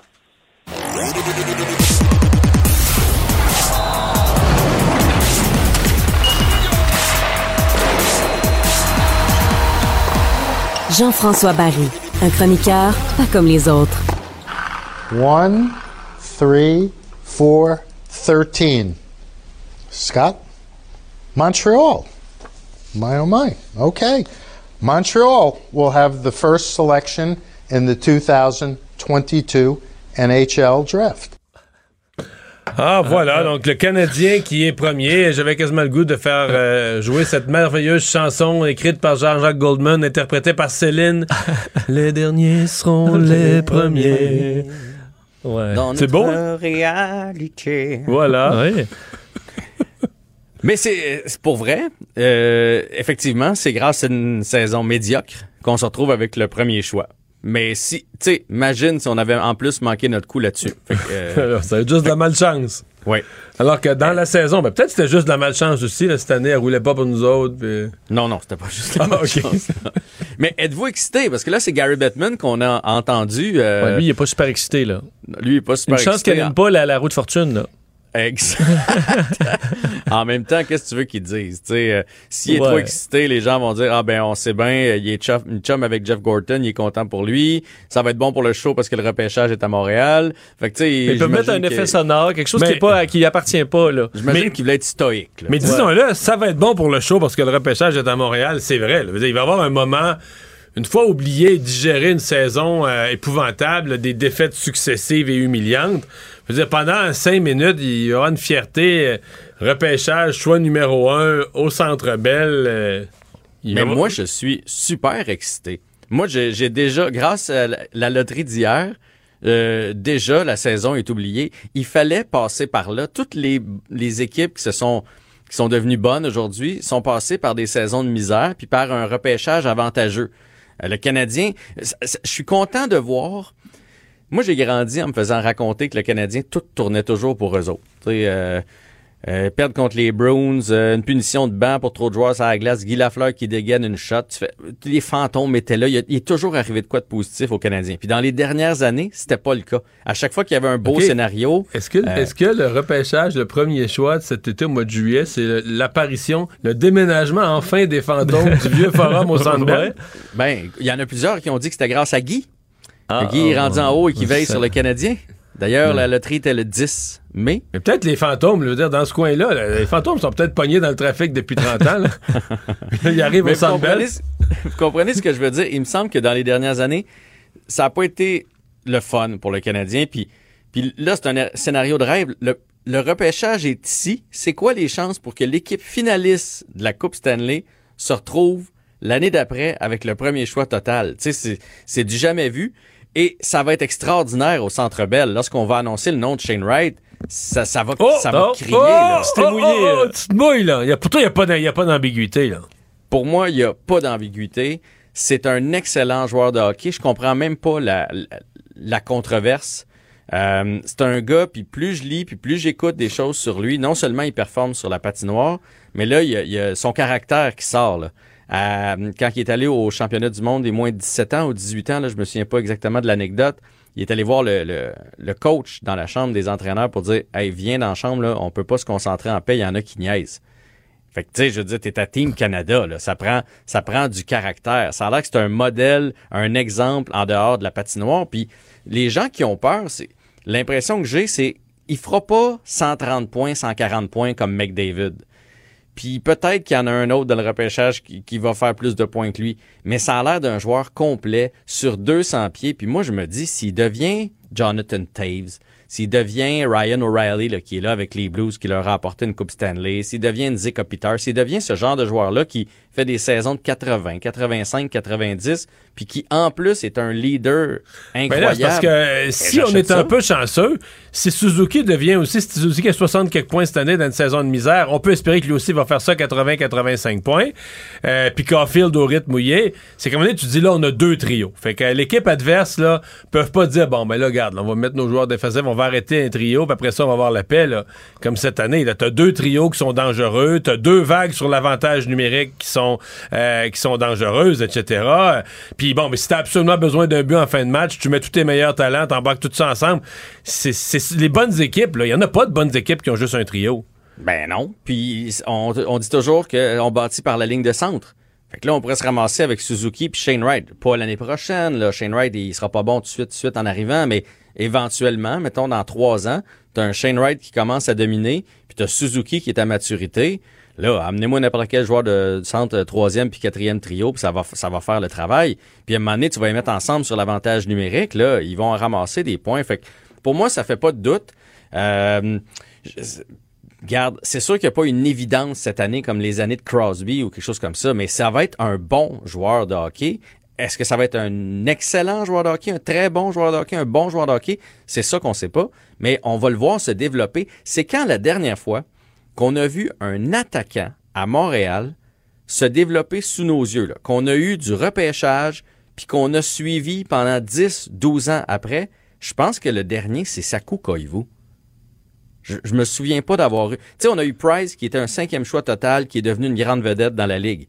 Mais sinon, après, il y en a pas eu, et surtout pas à l'attaque. Il me semble ça va faire du bien d'avoir un gars peut-être qui va aspirer au Calder à un moment donné. Tu sais, ça va être tu sais, des, des trois étoiles du match, puis des fois, une fois de temps en temps, un attaquant au lieu d'un gardien de but. Moi, je trouve ça, je trouve ça super positif. Puis J'ai, jamais vu le Canadien repêcher premier de mon vivant. La dernière fois que c'est arrivé, c'était en 1980. C'est Doug Wickenheiser? C'est Doug Tu Wickenheiser. sais qu'il est, il, je- il- il est décédé, Doug Wickenheiser. hein. Il est décédé C'est vrai? euh, ouais, en bas de 40 ans. Et Hmm. selon ce qu'il se disait ce matin, il serait décédé du cancer du poumon, faisant que les deux derniers, et là je veux pas être prophète de malheur, mais les deux premiers choix au repêchage du Canadien du dernier, quoi, euh, 50 quelques années, là, Lafleur et, euh, et, et euh, sont décédés jeunes du cancer du poumon. Bon. Bon. Bon, on va, on va J'ai une Euh, ouais, mais- Ouais, les statistiques. Mais bref, euh, ça, ça va être le fun, puis il- ça, ça amorce bien la reconstruction, puis on, on a eu la main heureuse, parce que, tu sais, souvenez-vous, les dernières fois qu'on a repêché bas, ça a été Galchenyuk, troisième total, puis moi, je me souviens de son premier but, là, puis je me souviens, dans le temps, il y avait 24 CH, puis on était excités, puis on le suivait, puis à un moment donné, la ballon, ballon s'est dégonflée, puis après ça, il y a eu Kotkaniemi, où on, s'est un peu trompé, puis c'est pas devenu ce qu'on pensait, mais je pense que Shane Wright, ça va être un vrai, puis, euh, puis ça va être le fun. on est content. Il y a des équipes quand même qui sont en série, puis il y a une série particulièrement qui fait jaser. Ouais, ben écoute, euh, Oilers contre les Kings, série tard hier soir, euh, ce qui fait que les nouvelles sortent un peu plus pendant la journée. là. C'est difficile. à Trop tard en ce qui les me matchs. concerne, ouais. Ouais, mais c'est une bonne série. Et les, euh, les foutus Kings, que personne n'avait mis en série, sont en train de jouer le tour aux Oilers d'Edmonton et ils vont peut-être aller finir ça à la maison. Surtout Là, ils mènent je 3 à sais pas- 2, là. Ils mènent 3 à 2. Euh, McDavid a l'air frustré. McDavid a dit euh, après le match, je pense qu'avec 4 buts, en séries éliminatoires, t'es supposé gagner le match. Fait Ça, c'est comme veut- dire que notre goaler, c'est un clown. ben, ça, ça veut dire qu'on a donné 5. C'est-tu la défensive, c'est-tu le gardien, mais en tout cas, c'est sûr que si t'en accordes 5, ça t'en prend 6. À un moment donné, ça devient, euh, ça devient difficile. Et ils vont devoir se jouer sans euh, Daniel Nurse, leur défenseur. Avez-vous vu le coup de tête qu'il a donné à Philippe Dano? Non. Devant le filet, il a donné un, un coup de casque en plein visage. Et évi- évidemment, il a, été, il a été suspendu. Un peu comme Zidane. Vous vous souvenez de Zidane dans le temps? Ouais, ouais, ouais. L'espèce de, de coup de boule? Ben, il a fait ça à Dano en plein visage. Fait que lui, c'est le meilleur défenseur des Oilers. Donc, ça sera pas... euh, ça sera pas facile pour les Oilers. Et Dano qui joue du grand hockey. Hier, Kempe qui a, qui a compté le but euh, victorieux en prolongation, euh, en point de presse, a dit c'est grâce au trio à Dano. Parce qu'ils ont épuisé l'équipe adverse pendant 50 secondes avant qu'on embarque dans la zone offensive. Ils n'ont pas pu changer. Nous, on est embarqués et on a marqué. Donc, euh, Philippe Dano, Imagine-les dans la ligne d'essence avec, Ra- avec Il nous reste- Suzuki. Il nous reste Wow. 15 secondes. Est-ce que Cole Caulfield fait partie des récipiendaires potentiels du Calder, de la recrue de Non. l'année? Non. Ah. Zegras, Bunting et euh. Ouais. Il a commencé un peu tard. Il a commencé Oui. sous Martin Saint-Louis. On l'a envoyé d'un mineur. Trouve-moi une autre Oui. équipe qui envoie le deuxième scoreur de l'équipe d'un mineur pour une partie de l'année. Il y a rien que nous autres. Ouais, hey, salut, à demain. Il analyse la politique, il sépare les faits des rumeurs. Mario Dumont. Cube, Cube Radio. Cube Radio. Cube Radio. En direct à LCN. Du monde dans les studios de Cube Radio. Mario, euh, à tous les jours, il en rentre des dizaines, euh, quand c'est pas des centaines, par le chemin Roxham, des migrants qui rentrent chez nous. Euh, là, euh, il commence, du côté de Québec, en tout cas, on trouve que c'est beaucoup. On avait promis d'en prendre moins, mais d'en prendre soin. On trouve qu'il est plus possible d'en prendre soin maintenant et on demande à Ottawa de fermer ce chemin-là. Ouais. Mais ça, c'est pas l'immigration en général. hein. C'est vraiment les demandeurs d'asile, des réfugiés. Et moi, le Canada est signataire d'ententes internationales, on peut être fier d'en être signataire. Le Canada doit continuer à recevoir euh, des gens dont le pays est en guerre ou dont le pays est gouverné par un dictateur, puis à cause de leurs opinions politiques ou de leur orientation sexuelle, ils sont en danger de torture. On veut jouer notre rôle. Est-ce que ce sont tous ceux-là qui rentrent par Roxham? Ah, ça, c'est une bonne question, Pierre. C'est une bonne question. Mais c'est une chose de dire qu'on veut faire notre part en matière d'accueil de réfugiés, c'en est une autre que la méthode, la façon de faire. Et là, le Canada a laissé s'installer au fil des années, là, pas sur quelques mois, sur des années, une passoire. Le chemin Roxham. Or, cette passoire, elle est en sol québécois. Et aujourd'hui, euh, bon, il y avait eu une intervention du Parti québécois hier. Aujourd'hui, euh, le ministre du Travail et finalement le premier ministre ont demandé formellement à Justin Trudeau de fermer le chemin Roxham. Peut paraître un peu simpliste. là. Les gens pourraient aller passer par un autre chemin, etc. Mais l'idée, l'idée, c'est que euh, il faut s'assurer que les demandeurs d'asile, que, que l'entrée illégale au, au Canada soit pas la façon de faire habituelle. C'est que l'entrée illégale soit pas la façon de faire, le, nouveau truc, le connu, que des passeurs mondialement se font payer pour dire, hey, moi t'arranger ça, le Canada, puis on va t'amener d'un petit chemin. Ça peut pas être ça. Il y a des façons de faire, il y a des façons de faire les demandes, il y a un processus au Canada, et euh, là, euh, l'entrée illégale est devenue la norme. Il faut comprendre pourquoi, pourquoi c'est un poids si grand pour le Québec. Je présentais dans mon émission ce matin, Pierre, la liste. là. quand des gens arrivent, le jour 1, là, une nouvelle personne arrive, une nouvelle famille arrive au, au Québec, c'est une page complète là, de services publics. Euh, D'abord, l'école, les enfants ont droit d'aller à l'école, primaire, secondaire, préscolaire. Euh, les, euh, les gens ont droit au service de santé. santé. Ils ont droit à l'aide sociale tout de suite. Le lendemain, ça s'appelle l'aide d'urgence, là, Mhm. l'aide sociale, aide pour la recherche d'un logement, aide à la recherche d'emploi, etc., etc., etc. Donc, si c'est réparti équitablement dans chaque province, bon, tu sais, chacun fait sa part, c'est ça la vie. Mais là, le Québec ramasse tout le flot. Là, la- quatre- le chemin Roxham, c'est 90 à 95% dépendamment des années et des périodes, de tous les, euh, les irréguliers qui rentrent au Canada, tous les illégaux qui rentrent au Canada. Donc, il y a une pression réelle. Ce dont le gouvernement du Québec se plaint, c'est une pression qui est réelle. Et voilà. Donc, M. Trudeau a ça entre les mains. Il doit faire quelque chose. Est-ce qu'on doit se surprendre qu'on ait payé trop cher tous les équipements médicaux qu'on n'avait pas pendant la première vague? On se rappelle, Mario, on était ensemble, euh, des avions qui partaient pour la Chine avec des valises d'argent pour échanger ça. là. Des valises Euh, de ça cash, des de valises de cash sur le tarmac. C'était pas une cachette, là. François Legault l'avait dit en pleine conférence de presse. Mais il reste que. Écoutez, c'est sûr qu'on allait payer plus cher que la normale dans Hmm. une période où tout le monde manquait de masques et les prix montaient. On comprend ça. Il y a un bout quand même où la vérificatrice met le doigt sur quelque chose de réel. Pierre, moi je comprends qu'au mois de janvier, quand il y avait quelques cas à Wuhan, en Chine, qu'on on n'était pas en panique au Québec, mais à un certain point, quand la pandémie a commencé à s'étendre à d'autres pays, puis un certain nombre de pays d'Europe, oups, l'Italie, puis quelques pays d'Europe, je comprends pas qu'il n'y ait pas eu le début du commencement d'une cellule de crise. Je parle pas de fermer les écoles, mais juste dire, OK, mettons que ça arrivait, mettons que ça traversait chez nous au Québec. Qu'est-ce qu'on fait? Bon, on pourrait, on pourrait se mettre... Nos réserves de masques, nos réserves de gants, on en est rendu où? À rien, à rien, à rien. Pas de son, pas de lumière. Cette dans- cellule-là n'existait pas à la santé publique? Puis le docteur Arruda, fin février, lui, part en voyage pour aller faire des conférences sur le pot, sur le cannabis au Maroc. Il n'y a pas un masque d'acheter.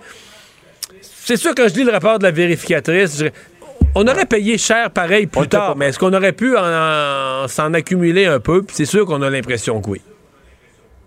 Un mot sur les ingénieurs euh, du gouvernement du Québec en négociation. c'est- ça va pas très bien. Non, puis ils ont un gros bout du bâton, là. Écoutez, ils disent on pourrait, le- le- les travaux, on est dans la saison des travaux, mettre les Québécois. Là, on est toujours sur la frange de jouer qu'on va mettre les Québécois en danger. J'espère qu'on va négocier de bonne foi de part et d'autre. Les ingénieurs ont un point. Le gouvernement a un problème de recrutement. Il faut améliorer la rémunération pour compétitionner avec le secteur privé pour aller chercher les ingénieurs qu'il faut. Maintenant, comme technique de négociation, là, dès qu'on commence à dire ben, notre pouvoir de négociation, c'est de jouer avec la sécurité du public, moi, en ce qui me concerne, c'est un gros non. Là. Mario, merci. Demain, 10h sur LCN. On vous écoute. Au revoir. Ah, Vincent, deux nouvelles euh, de, des, des merveilles de la nature là, que tu nous amènes pour conclure l'émission. Oui, une histoire assez particulière. Euh, Un homme euh, québécois, Hugo Desnoyers, qui s'était fait, qui avait perdu son pouce dans un accident de travail. Euh, et euh, ben, lui en souffrait beaucoup. Il dit que c'était quelqu'un de Ah, mais là, manuel. Le, le pouce, pour connaître quelqu'un, qui- le pouce dans la main, c'est structurel. C'est ça qui vient appuyer pour prendre des objets, pour tout. ça. Et Il dit c'est quelqu'un qui faisait de la sculpture, avait plein de passe-temps, s'occupait de ses enfants et compagnie. Mais euh, il s'est fait greffer son gros orteil. Son. Son gros orteil. Parce Son que là, propre euh, écoute, il n'y a pas de rejet. Donc, on lui a coupé le gros Il a orteil. coupé le gros orteil dans une opération de 14 heures qui a été, semble-t-il, assez complexe. Un défi pour la chirurgienne qui s'en est là, chargée. on a branché les nerfs du gros orteil sur le système nerveux le- le- du le- pouce. Du pouce. Et il pourra se servir, là, il y a quand même de la réadaptation à faire. C'est sûr qu'il écoute pas le pouce le plus joli. Tu sais comment moi je suis mauvais. moi je suis mauvais en bricolage, j'aurais tout branché les petits nerfs tout ça, là, puis après coup j'aurais regardé. Bon, Yann, j'ai mis longue par en dedans. Faut- faut tout- chaque fois que je Oui, monte, chaque fois ben, que je monte un meuble, c'est toujours ce qui m'arrive. Oui, ben non, mais c'est pour ça que t'es pas chirurgien. Ah, ouais, ouais, Ou si là, il fait un meuble, tu vois, t'es-tu plein de pouces, puis il va dire, ben oui, euh, de- le- ben, en fait, justement, il y en a. euh, Mais là, le pauvre gars, il fait du pouce puis il se demande pourquoi personne n'arrête. Bon, je pense qu'il a, écoute, lui-même à LCN, à nos collègues, il a dit qu'il allait pouvoir maintenant se tourner les pouces. Euh, Bon. Alors, il fait même des blagues là-dessus. Alors, très content euh, de l'opération. Vous verrez les, les- les résultats euh, dans le bulletin de nouvelles ce je comprends que ça change sa vie en termes d'utilisation de sa main. ça- Tu T'as pas besoin que le pouce bouge beaucoup. Sauf que pour marcher, le gros orteil est quand même important structurellement sur le pied, je sais pas, mais probablement moins sur le total. Il se que- ferait greffer euh, quelque- quelque chose d'autre sur l'oreille. Et là, euh, l'autre nouvelle, la dernière, c'est un deuxième Rorcal, Mario. Pas un, deux Rorcal à Montréal. C'est peut-être un voyage de noces. À Montréal?